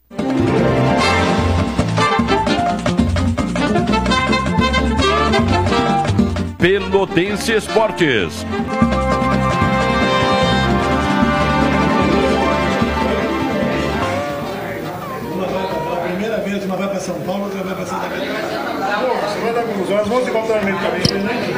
Voltamos. Voltamos com o Pelotense Esportes, aqui direto do Bazar da Cerveja. A loja pioneira em cervejas artesanais em Pelotas, conta com 15 torneiras de chopp aqui na Santa Cruz, esquina Voluntários da Pátria. Aberto de segunda a sábado a partir das 7 da noite. Também em nome da Corrida do Ouro, loterias das 11, 14, 18 e 21 horas. Corrida do Ouro, nossa tradição é ter você como cliente. Lembrando que loteria só na quinta-feira. A partir das 10 da noite, você fica com Paulo Couto e a noite é nossa. Você pode mandar a sua mensagem para o 984 311 620. O André Fonseca diz o seguinte: se Diogo está jogando muita bola no Caxias, não podemos esquecer que ele jogou muito aqui também. Não dá para ficar lamentando por ex-jogadores que estão jogando bem em outros times. Jogaram muito aqui também, mas a maior parte da torcida só sabia meter corneta, diz o André Fonseca. O... Eu li um comentário de um torcedor que achei interessante sobre o Diogo Oliveira. Como é que o Brasil deixa embora e tal, não sei o quê. Ele disse, pergunta também pro São Bento e pro Paysandu. Que o Diogo teve, teve por lá e foi embora. É verdade? Eu não elogio o Diogo Oliveira lá no Caxias, querendo dizer que ele era para estar aqui. É, Eu acho que, como o Jeverton acho que falou, o Cabral também, que a, a vida é feita de ciclo. O problema é que a gente fica lamentando quem sai, não é porque quem saiu, é porque quem, por quem chega. A reposição lame- é que é ruim. Ninguém está lamentando, por exemplo, ah, o Pitol, o Pitol, o Pitol, porque o, porque o, o Brasil, depois do Pitol, teve o Carlos Eduardo, tem dois bons goleiros, e ninguém está falando nada do Pitol. É porque quem está hoje na meia cancha do Brasil não joga que nem o Diogo Oliveira joga, mas no gol, por O exemplo, Pitol foi muito bem, né? foi muito bem, Pitol. Sem dúvida alguma. Jeverton, dupla Brapel se preparando, uma semana importante. Lembrando, Brasil e Novo Hamburgo, o jogo voltou para o domingo a pedido da TV. Quatro da tarde em Beto Freitas. Pelotas, quatro da tarde em São Leopoldo contra o Aimoré. Teremos o maldito duplex. Não gosto de duplex, mas teremos duplex no domingo. Brasil e Novo Hamburgo, quatro da tarde. Pelotas e Aimoré, quatro da tarde. Como é que tá vendo a preparação aí? O Pelotas contratando Pedrão, zagueiro, jogou 2013, está retornando, Thales Cunha foi contratado, jogadores saindo do Pelotas, Gabriel Soares, o Vitão, o Vink trabalhando a equipe, o Brasil, por outro lado, tem a chegada do uh, João Ananias, está treinando, lateral direito e volante, tem o GG, que deve inclusive ser titular contra o Novo Hamburgo, não tem por que o jogador vir, bastante tempo trabalhando e não começar jogando, principalmente pela dificuldade que o Brasil tem naquele setor de criação. Jarro deve estar chegando também. Enfim, como é que está vendo essa movimentação da dupla Brapel para esse retorno do Campeonato Gaúcho? Olha, eu vendo de casa, acompanhando, né? Esperando sempre que quem está à frente dos projetos hoje, o Papa como técnico e o Vink, né? É, saibam do que precisam, saibam o que está fazendo. Só que o futebol não é o saber né? Porque às vezes tu sabe que tu precisa e tu não tem condições e tu não consegue montar algo que seja melhor. O que eu quero é que os clubes evoluam, né? que os clubes saiam dessa situação, que o clube saia desta, desta, desse momento que não é legal, né? Para nenhum dos dois. Que o torcedor, esse que está apreensivo também, tem os seus momentos de, de, de, paz. E que a partir desses dias aí que foi, foram trabalhados, o Brasil com um pouco menos, porque jogou uma Copa, Copa do Brasil, mas o tempo legalzinho também, que joguem futebol e consigam bons resultados. Teremos aí dois jogos muito difíceis no final Não de semana. Não dá para dizer que um está melhor que o outro? Os dois estão com a mesma pontuação, não, não inclusive. Tem Ou tem como é, projetar eu, eu um melhor desempenho de Pelotas, Brasil, Brasil, Pelotas? Tudo que eu falo eu respeito de fora, né? E cuido daqui. Do meu jeito. Talvez ninguém me escute. Não tá legal. Né? Não tá legal. Eu posso falar que não estava recebendo em dia, que o tempo não foi hábil? Sim, ponto. Digo isso sempre vou dizer. É, que trabalhou bastante, um tempo legal, houve a mudança de técnico, chega um técnico de outra filosofia, também digo, não tem problema não. Mas dentro do campo, quem resolve os problemas não está legal. Precisa melhorar. Né? E aí passa pela consciência de quem está no, de quem tá no dia a dia. A consciência, a partir de agora, por mais estrategista que seja o Papo, o Vink, o atleta. Esse, aí uma diferença, né? Esse atleta tem que fazer o diferencial. Tem uma diferença, né? O Vink vai ter que trabalhar o jeito dele. Porque ele está assumindo o lugar do Piccoli. E o Papa o aprimorar o dele. E o Papa vai dar continuidade aprimorar o dele, ao né? trabalho dele. Um, uma melhor posse de bola. Uns não gostam, mas tu correr só atrás dos caras para mim não me serve. Né? Uma posse de bola, um passe melhor, uma finalização melhor, um conjunto de jogo melhor, uma aproximação dos atletas melhor, tudo isso. E o Papa sabia, porque ele nunca abriu mão disso, de falar a verdade, né? Os próprios jogadores. E ele fazendo isso passa pelo atleta. Esse atleta tem que sim, né? Fazer o diferencial. Esse atleta do Brasil, esse atleta do Pelotas, que quem está, quem, quem foi embora não tem que falar, que nem o André falou. Falar que o Diogo Oliveira aqui, não, ele está lá, deixa ele lá fazendo a vida dele. Então quem está aqui, a falar do Diogo Oliveira hoje, ah é, então tá bom. Então agora vamos a partir de agora vamos falar de mim. Falaram do Pitó ontem, a partir de agora vamos falar de mim também. Eu acho que é mais ou menos isso. A bola é mais ou menos isso, a bola é, é tudo isso e muito mais e as experiências dadas, dadas a quem quer que seja. Fala Ferrari, tá bom? E as experiências dadas. Falou em goleiro, chegou um aqui, né? O... E esse pegava muito, né? É. É, as experiências, vocês os três aqui, né? Falando de vocês aqui, como membros de imprensa, é, são hoje pessoas que todos ouvem, pessoas com potencial fantástico, mas foi dia a dia. Foi às vezes falando uma coisa que não se esperava falar e tal. A bola é assim.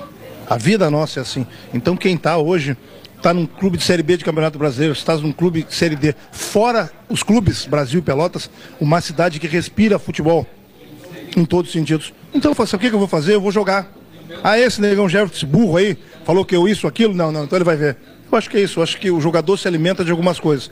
Fora isso, o trabalho, é, a logística, a condição de vida de cada um, né? a condição de vida que eu digo, que o clube proporciona. E aí o crescimento. Cabral, como é que está acompanhando a, a, a, movimentação da dupla? Brapel, tu achas que pode ser um segundo turno diferente aí para o Brasil, Pelota? Tem, tem, tem, como ter esperança? Tem que ser. Eu tenho, sempre tenho, sempre trabalhei. Eh, às vezes vejo que o momento é ruim, como está todo mundo vendo, mas eu acho que assim, esperançar é uma coisa que passa por todos nós. Futebol não é diferente. É na vida, é nos gestos de de cada um no dia a dia. O Jefferson disse tudo agora, exatamente isso. Não existe estar numa cidade que já respirou até essa parte que o Jefferson fala que respira, respira. Mas como apoio já respirou muito mais.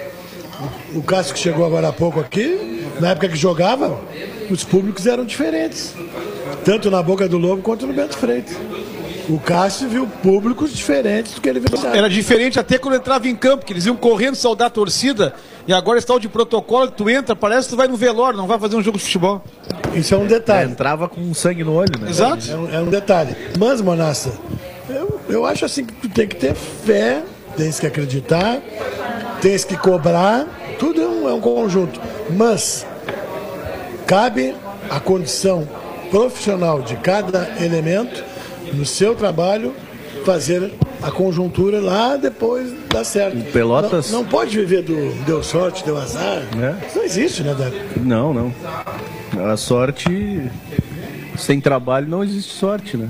Sem competência não tem como ter sorte. O, o Pelotas está apostando muito no, no Luiz Carlos Vinck, no trabalho do Vinck, na, na chegada dele. A- a- o Vinck até se assustou um pouco, pelo que eu busquei de informação, com a folha do Pelotas, com o tamanho da folha para o tamanho do, do elenco, de, em termos de, de qualidade, né? Alguns jogadores, por isso que que saiu o Gabriel Soares, essa foi a justificativa. E o Vitão ganhavam muito para aquilo que estavam entregando tecnicamente e aí com essa abertura, né, de capital aí buscar outros reforços. E aí vem o, o Pedrão, não sei exatamente como é que tá, ah, ganhando menos, com, com um salário menor. Veio o Iago Barbosa ganhando menos. O Oswaldir teve que voltar, mas o. Tava, tava afastado para procurar clube e foi reintegrado porque o Iago estava machucado. E vários jogadores machucados no Pelotas. Né? E, e tá tentando se reinventar com o que tem. Recuperar jogadores do elenco que não vinham sendo utilizados e que vieram para ser titular. Eu falei aqui no Vacaria, no Wallacer. Agora chega o Thales Cunha para brigar pela posição ali central do meio-campo. Ah, o Juliano acho que começa a perder espaço para o Jô e para o Hugo Sanches. Jean Roberto, que eu achei que seria titular absoluto do Pelotas. Roberto é impressionante, né? Não se ajuda, pelo que a gente vê aí. Porque talento tem, qualidade tem. Mas não consegue achar espaço no time. É, A preocupação do torcedor do Pelotas eu acredito que seja pertinente. Porque Pela situação que está na, na tabela. pelo que viu no primeiro turno e pelo que viu em termos de contratações E tem um para outro o que... segundo turno, que praticamente inexistiram em relação a, a acréscimo de qualidade. Agora, dentro de campo, na retomada é outra história. A gente vai Claro. precisar ver o que, que, que tipo de resposta que, que o grupo vai dar.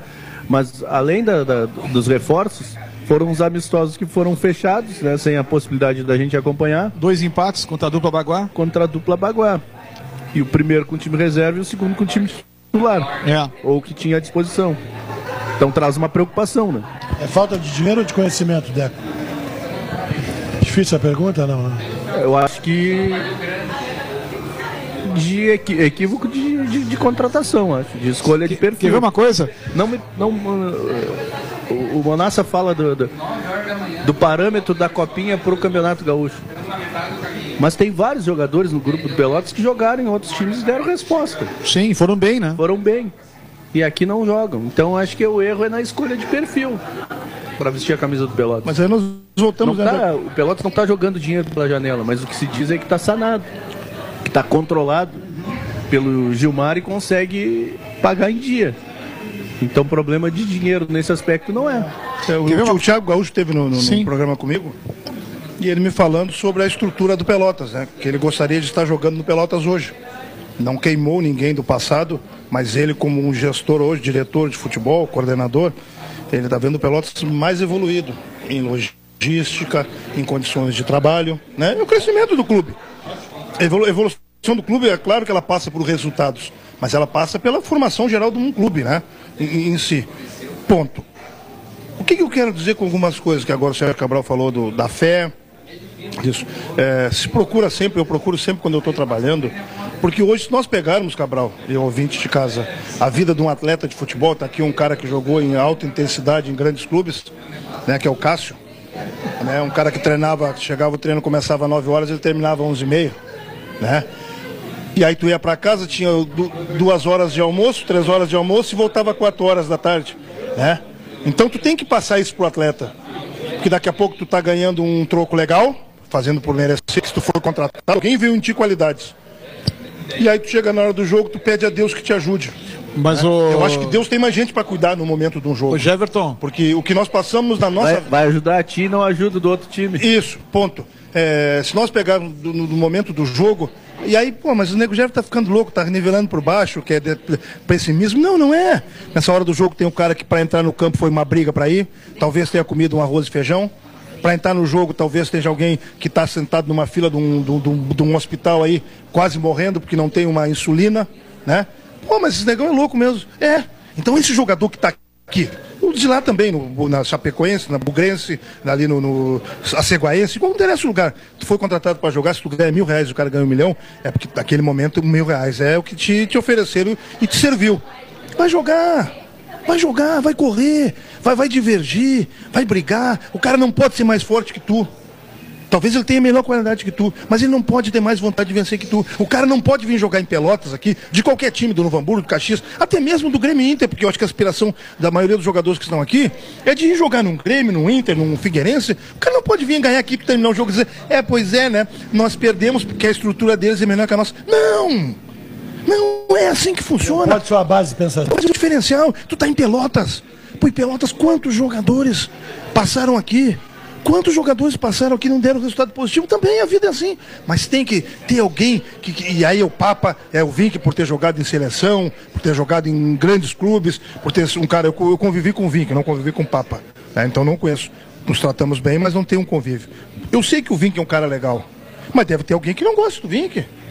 Entendeu? A, a bola é assim, nós temos que passar por isso. E o Vink vai passar por cá. Cara, nós temos que fazer história no Pelotas.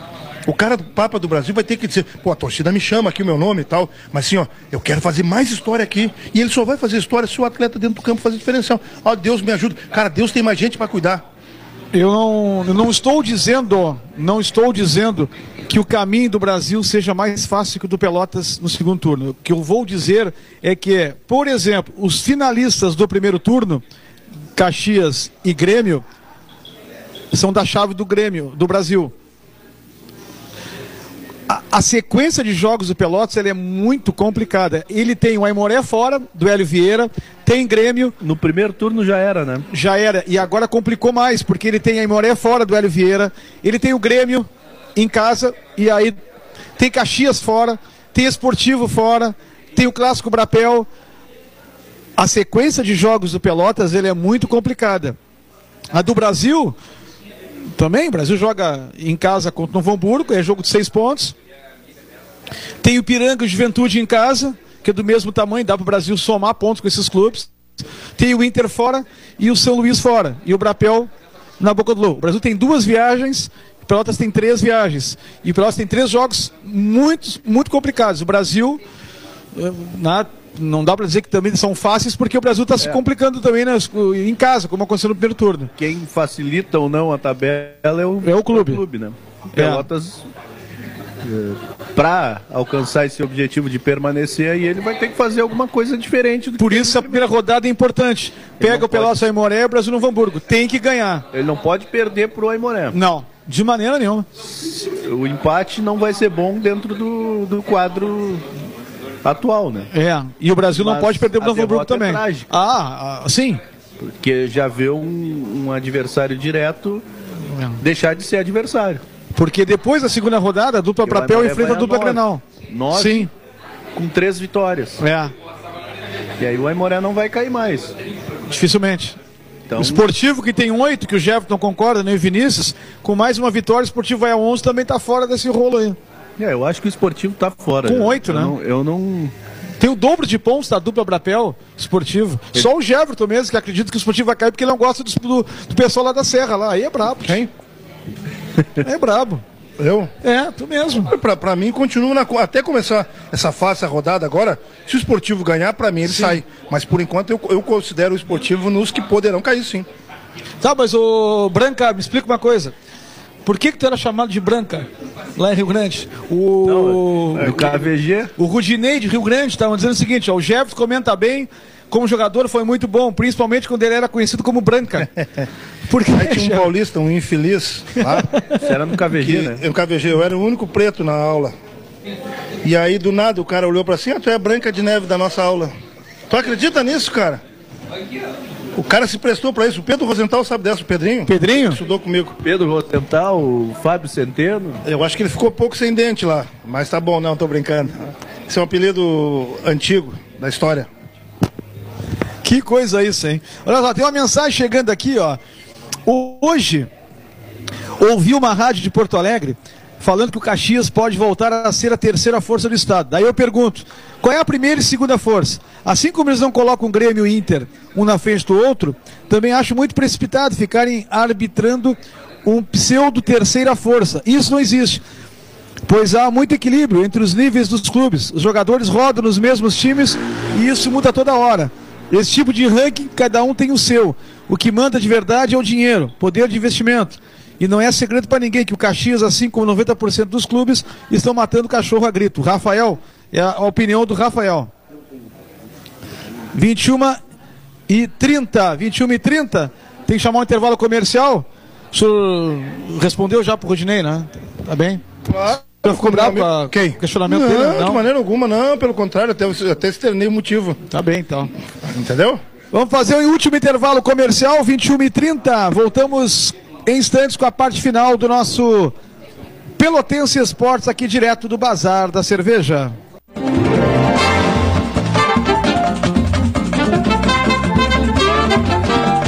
Pelotense Esportes.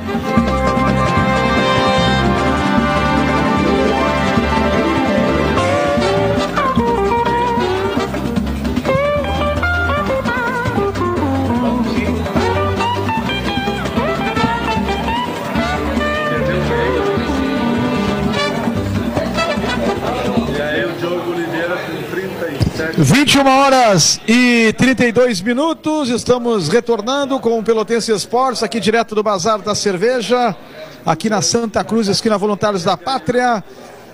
Lembrando que o Bazar abre de segunda a sábado às 7 da noite. O Thiago Batata tá ali, né? Não sei se tá com a promoção ainda. Thiago, ainda tá com a promoção ou até que horas foi a promoção? Dá, Bota aí o, o- o microfone pro nosso Thiago Batata. Até as 21 foi? Sim, boa noite. Boa sim. noite. Até as 21 horas foi. Como é que foi a promoção? Só pra água na boca pra próxima promoção. Foi chopp duplo até as 21 ali, o Pilsen ali. Vai pensar em fazer outra quando? Claro, sério, não, pra semana já vai fazer mais umas ações. Como é que tá a programação carnaval? Amanhã, terça-feira, abre ou não? Não, amanhã não, amanhã a gente vai fazer um, um, um feriadinho dar uma descansada ali. Retomamos quarta-feira. Retoma quarta-feira. no- Isso, aí nessa semana, na- no sábado teremos um som aqui, vai ter as marchinhas de carnaval aqui. Quando? Sábado. Sábado? Isso, A Jucá partir de de que horas? A partir das 21. Chica da Silva? Jucá de Leão e os Mouras. Que legal, rapaz. Chica da Silva. Que legal. Olha só então, que pedida boa pra sábado, hein? Tá. Vai vir fantasiado, Manas? Eu vou. Qual, é- qual foi a sensação de pegar o microfone com a mão do André assim? Tava agarradinho na mão do André ali. Eu senti meio macio aqui. Valeu, Thiago. Valeu, Thiagão. Gostasse da fantasia do, do Thiago? né? Bonita a fantasia do Thiago. De batata, né?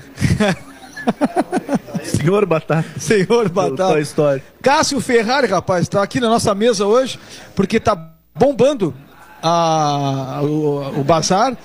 E o Cássio não tinha mais onde sentar. E aí o Cássio gentilmente Cássio- foi convidado a sentar Cássio aqui é à o cara mesa. do Sesc, daquelas inúmeras Verdade. atividades, né?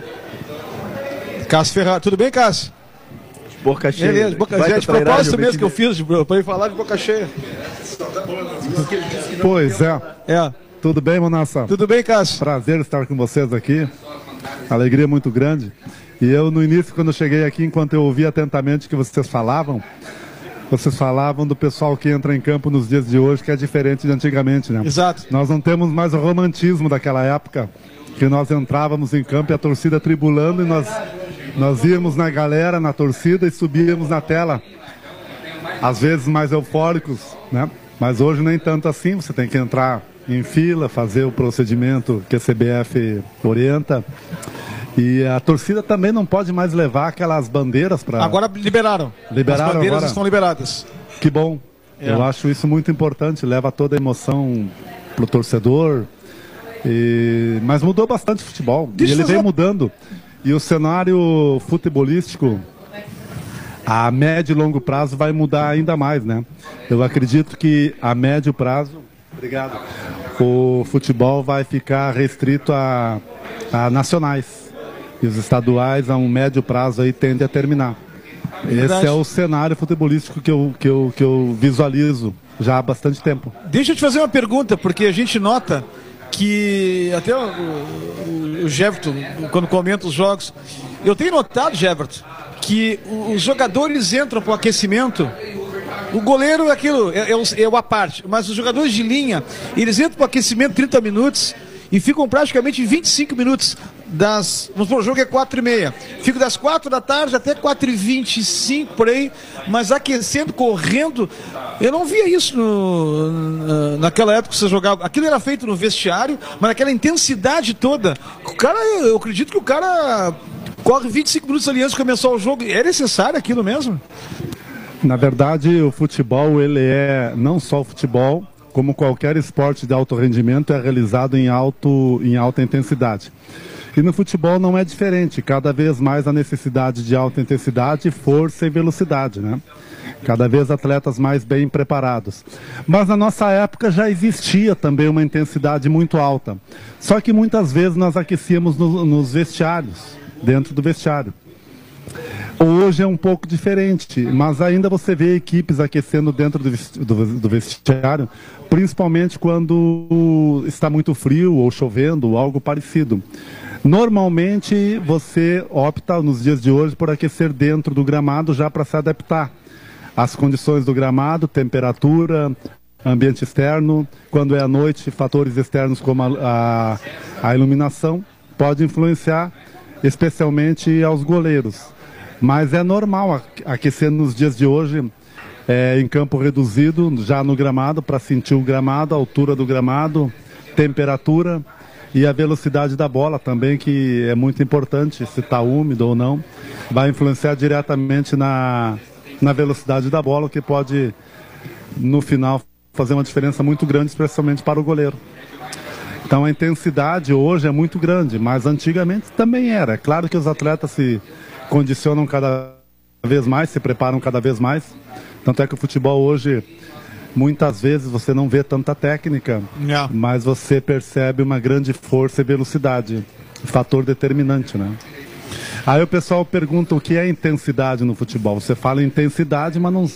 Intensidade. O que é intensidade no futebol? Né? A gente ouve muito falar em intensidade, Monas.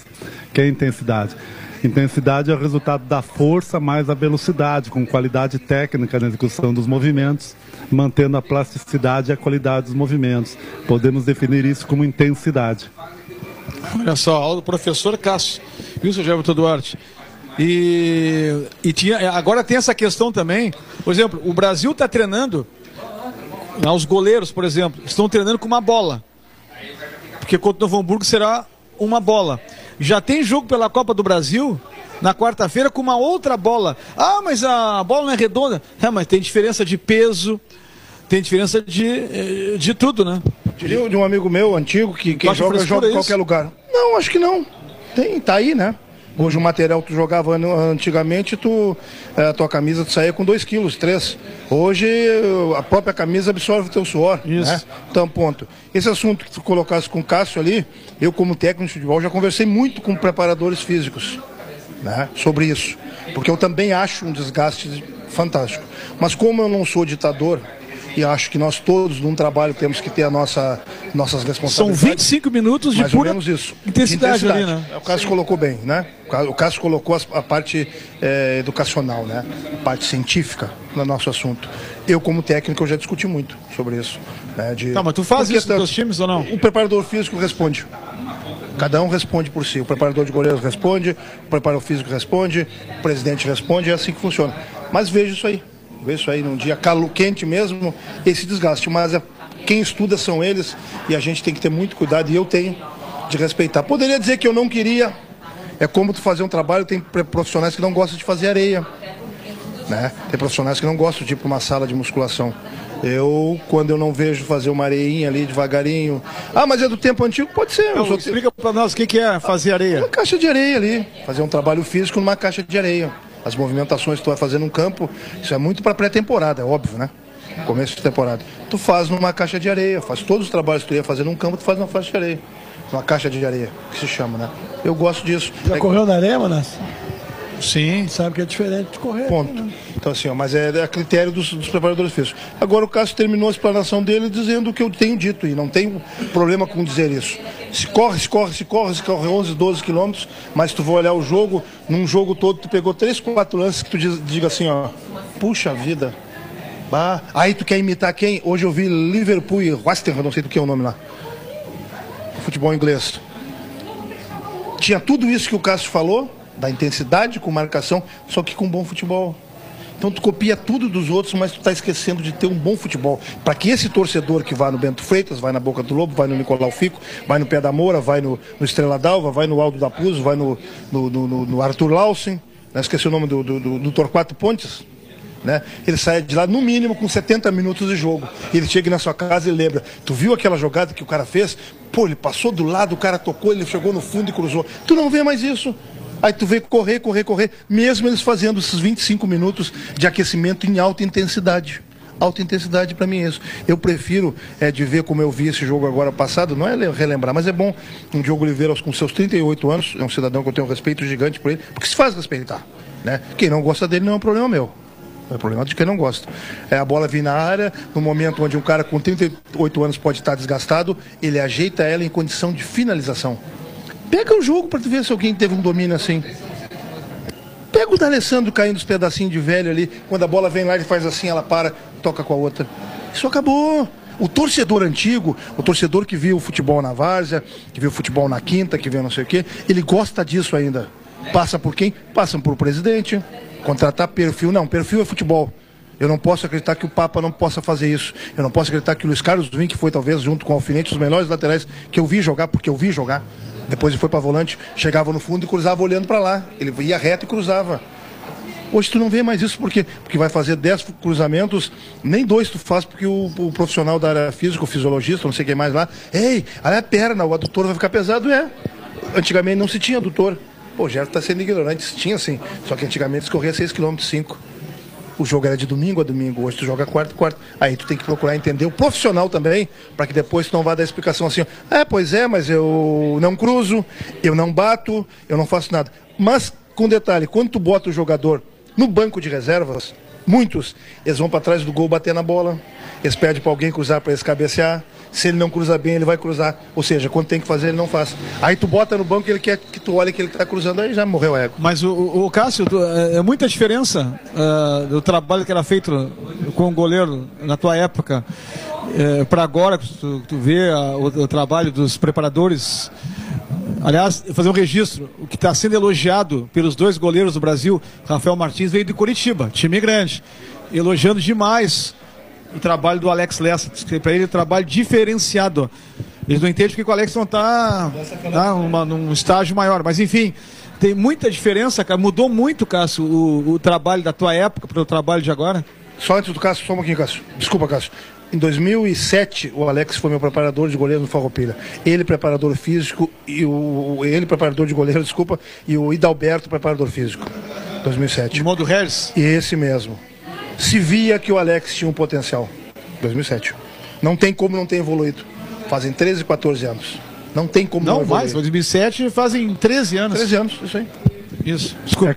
É, é claro que sempre acontece uma evolução em qualquer área, falando em goleiros, dos treinamentos de goleiro. Mas o que evoluiu realmente é a metodologia de treinamento dos treinadores de goleiro. É, mas não que na minha época, até porque não é um passado muito distante, é, a última atuação minha foi em 2020, então são 10 anos. Não é tanto tempo, né? É, eu não vejo uma evolução tão grande assim no treinamento de goleiro da minha época, já tinha uma evolução muito boa. Para você ter uma ideia de referência, nós estamos em 2020, em, em 2010 em 2009 por aí, mais atrás um pouquinho, lá quando eu comecei, em 99, eu já tra trabalhava muito com os pés, com o lendário mestre passarinho, que queira ou não queira, no interior, a nível de interior, passarinho é, supera qualquer um pelas metodologias dele, pelos trabalhos dele.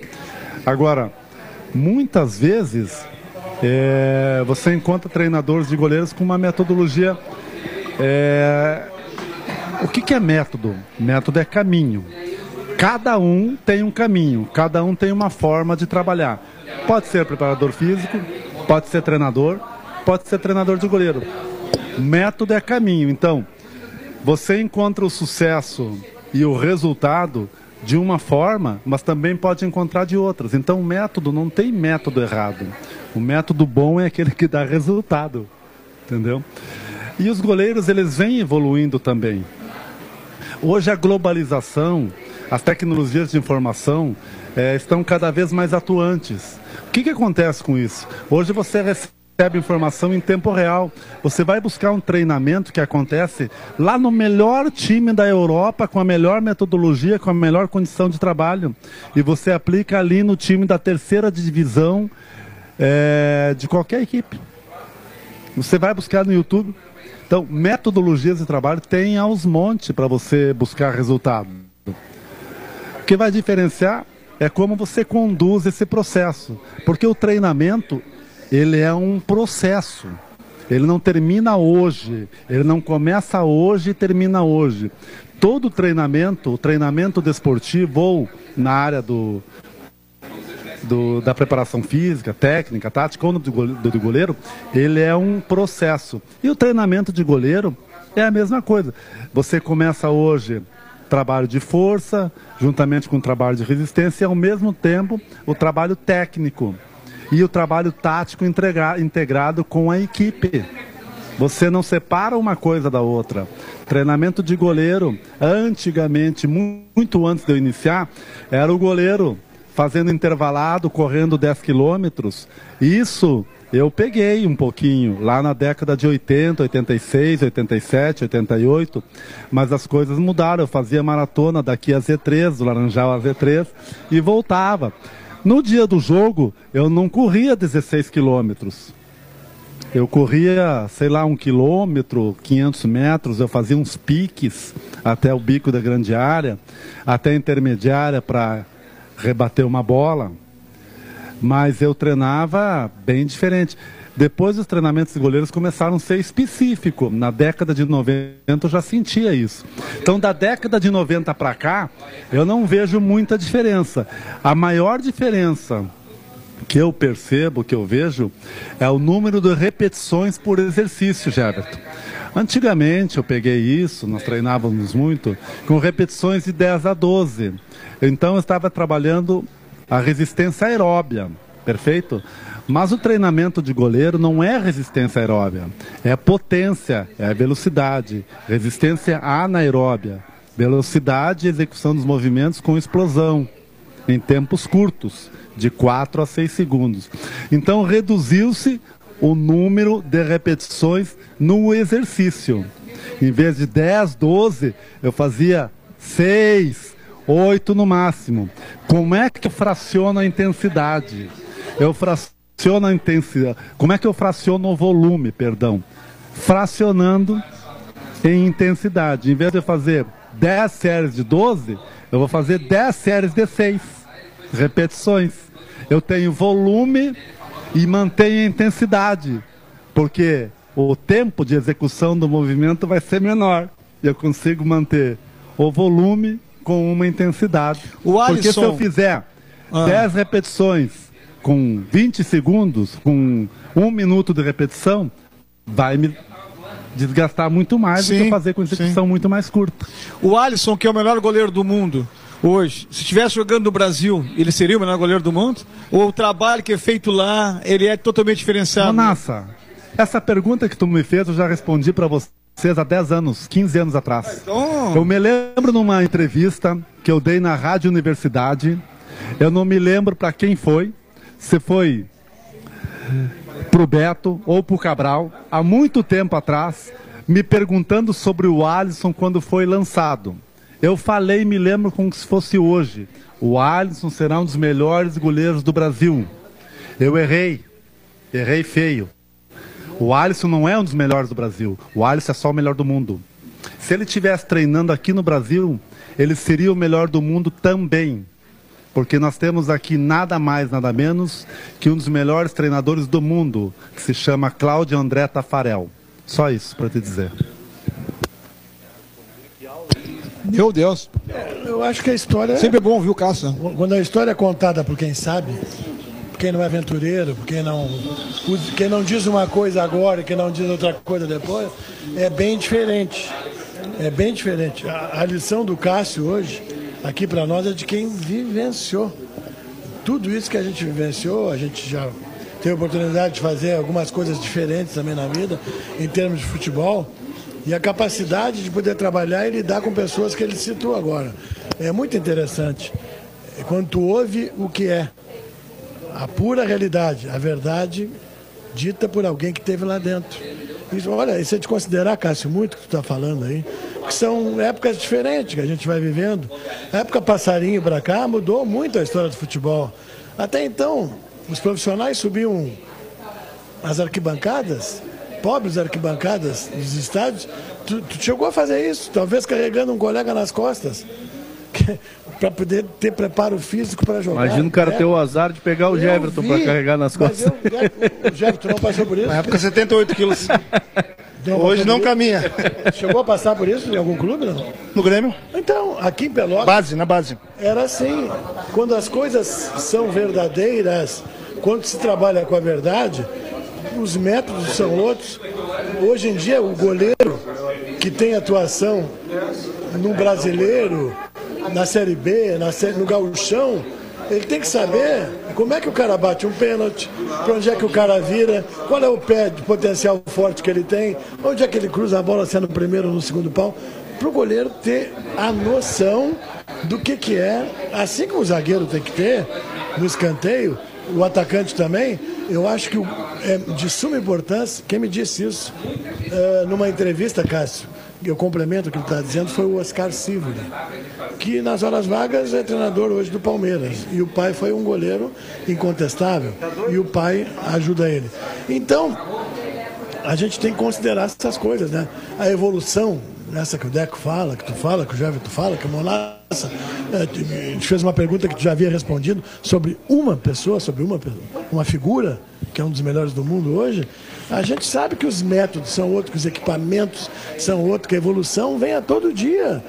É como no microfone, é como no, na TV, quando as pessoas que evoluem, que crescem. Agora, ciclos de evolução muitos passam. Quer dizer, talvez hoje, Cássio, se tu fosse goleiro hoje, tu teria muito mais condições de evoluir do que tu fez no teu tempo. No teu tempo tu tinha que trabalhar, suar e muito para chegar onde tu chegou, substituindo quem tu substituiu. É verdade isso, né? É, é hoje nós temos os analistas de sistemas, né?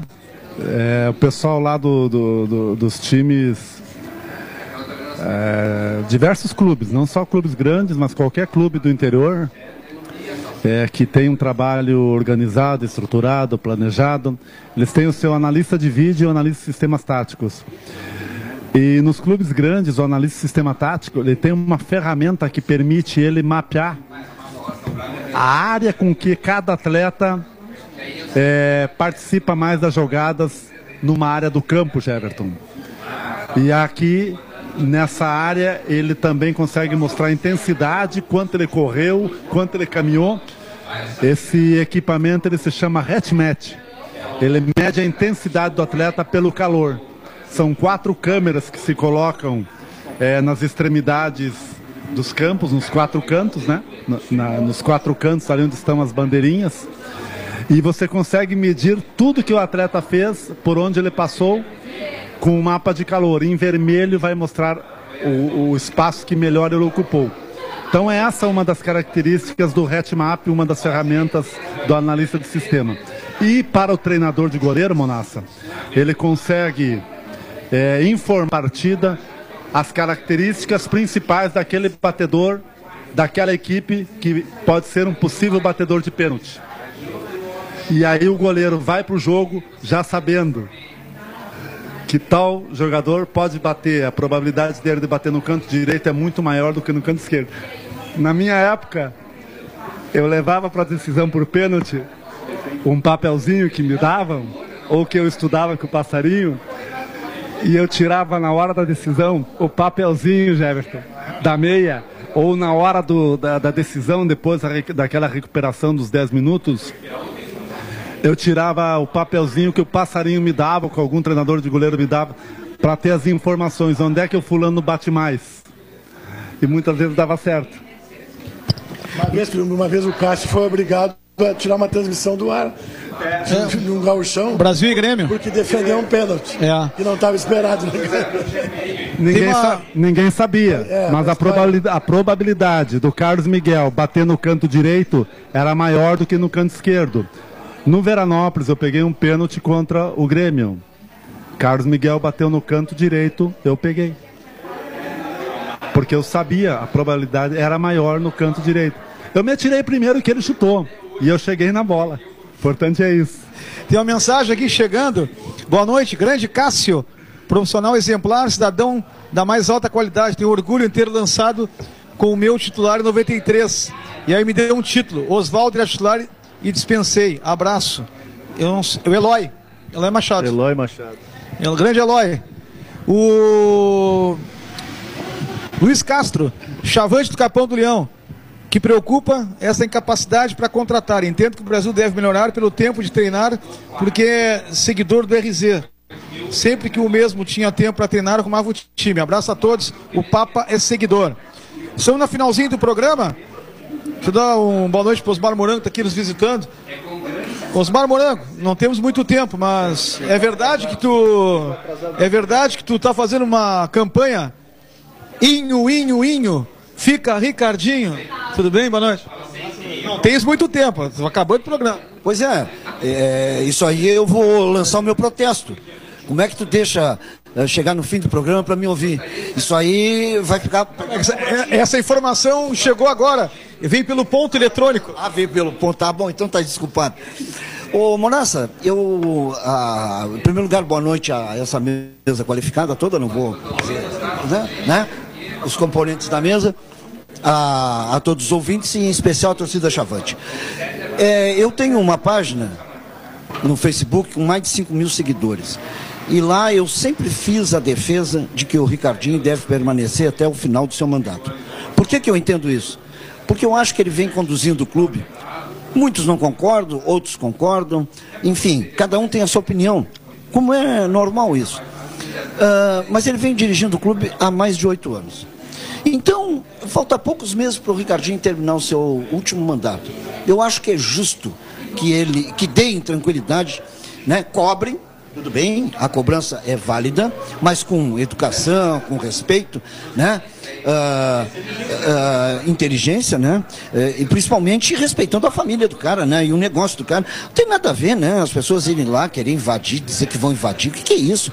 Isso é, é o nem destruir o patrimônio lá do clube, né? E nem interromper treino, que isso não leva a nada. Então, eu, na minha concepção, eu venho defendendo isso há, há, muito tempo e não tenho problema nenhum de dizer isso e respondo pelo que eu penso, né? Porque eu tenho cabeça para pensar, né? E, e eu a, a, avaliando tudo, eu acho que o Ricardinho tem que terminar o mandato dele. É um direito dele. Ele que termina o mandato dele, vamos focar nesses dois jogos que vem agora. Nós precisamos ganhar esses dois jogos. Nós ganhando esses dois jogos, as coisas já se acomodam. Já vem, já estão chegando outros jogadores para compor, o plantel e acredito que vão, vai dar resultado e a torcida tem que se focar, tem que focar é, nesses dois próximos jogos, Novo Hamburgo e o Manaus. Se nós ganhando esses dois próximos jogos, a, a coisa a, muda o astral, uh, o clube ganha mais dinheiro, botamos os salários em dias, né? E, e partimos para um novo momento. Quem sabe até, porque já com essa vitória aí do, do, do Caxias, abriu a possibilidade, né? De um outro clube do interior ter a chance de, de conseguir uh, ir para a final. Porque Grêmio Internacional, eles estão muito complicados agora.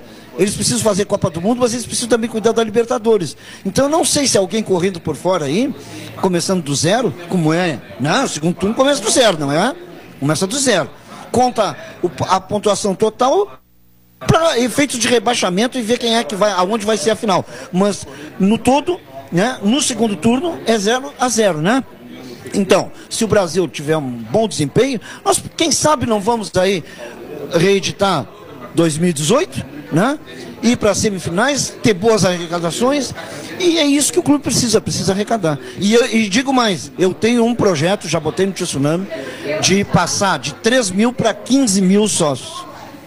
Eu tenho esse projeto. Tá lá, tá escrito. Já muita gente já me ligou dizendo que concorda, mas muitos, não é um ou dois não. 200, 300 pessoas. E já fui entrevistado por uma rádio concorrente tua aí, né? Impossível. A, Pel- a Pelotense não tem concorrência. É líder isolado. Não, é líder, mas concorrente tem. É líder, mas tá na frente dos concorrentes, né? Bastante. Ih, anos luz. Não, pois é. Mas é, é, Não, tô, brin tô brincando, viu? Isso é uma brincadeira. Claro, claro, a gente sabe, tu é um baita gozador, mas eu já fui entrevistado porque o cara gostou muito. Na verdade, ele disse que eh, foi a melhor coisa que ele já viu nos últimos anos em termos de proposta. E é uma proposta que eu tenho. E tenho mais. Eu tenho um grupo que nós estamos estudando e preparando um projeto para apresentar uma chapa em setembro. Tá certo? Acho que, acho que coloquei rapidamente tudo aí que eu. Né? E agradeço a oportunidade, Monassa. Merece. Merece, grande Osmar Morango. O Flávio está dizendo, abraça o Cássio, Muralha Rubro-Negra. É, O Cássio participar aqui, o Flávio está te mandando um abraço aqui. 10 da noite, Osmar Morango veio visitar a gente aqui. Obrigado, Cássio. Obrigado pela tua presença também aqui. Venha mais vezes também. Obrigado, Monassa. Há 30 anos atrás é como se passasse um filme na minha cabeça.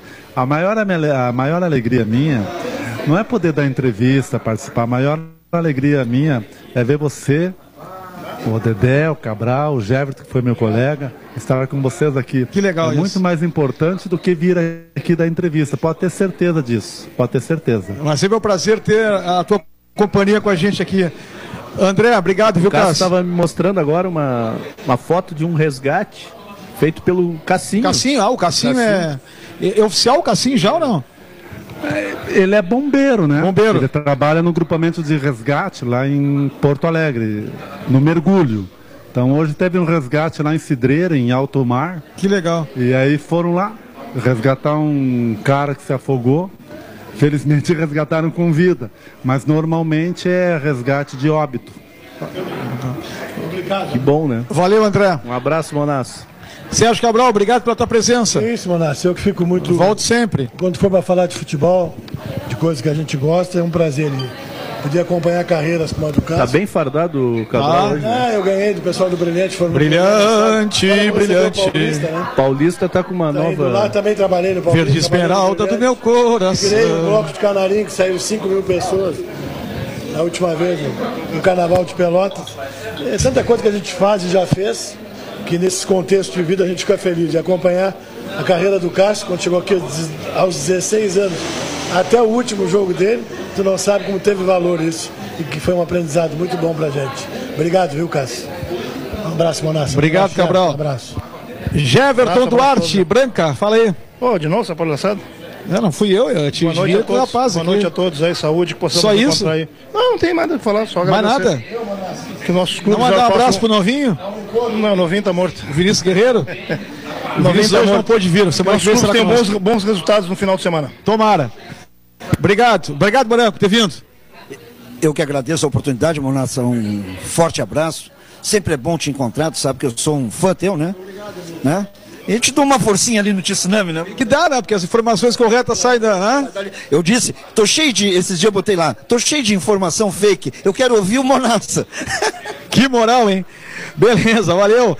Muito obrigado a todos que estiveram conosco aqui no Pelotense Esportes.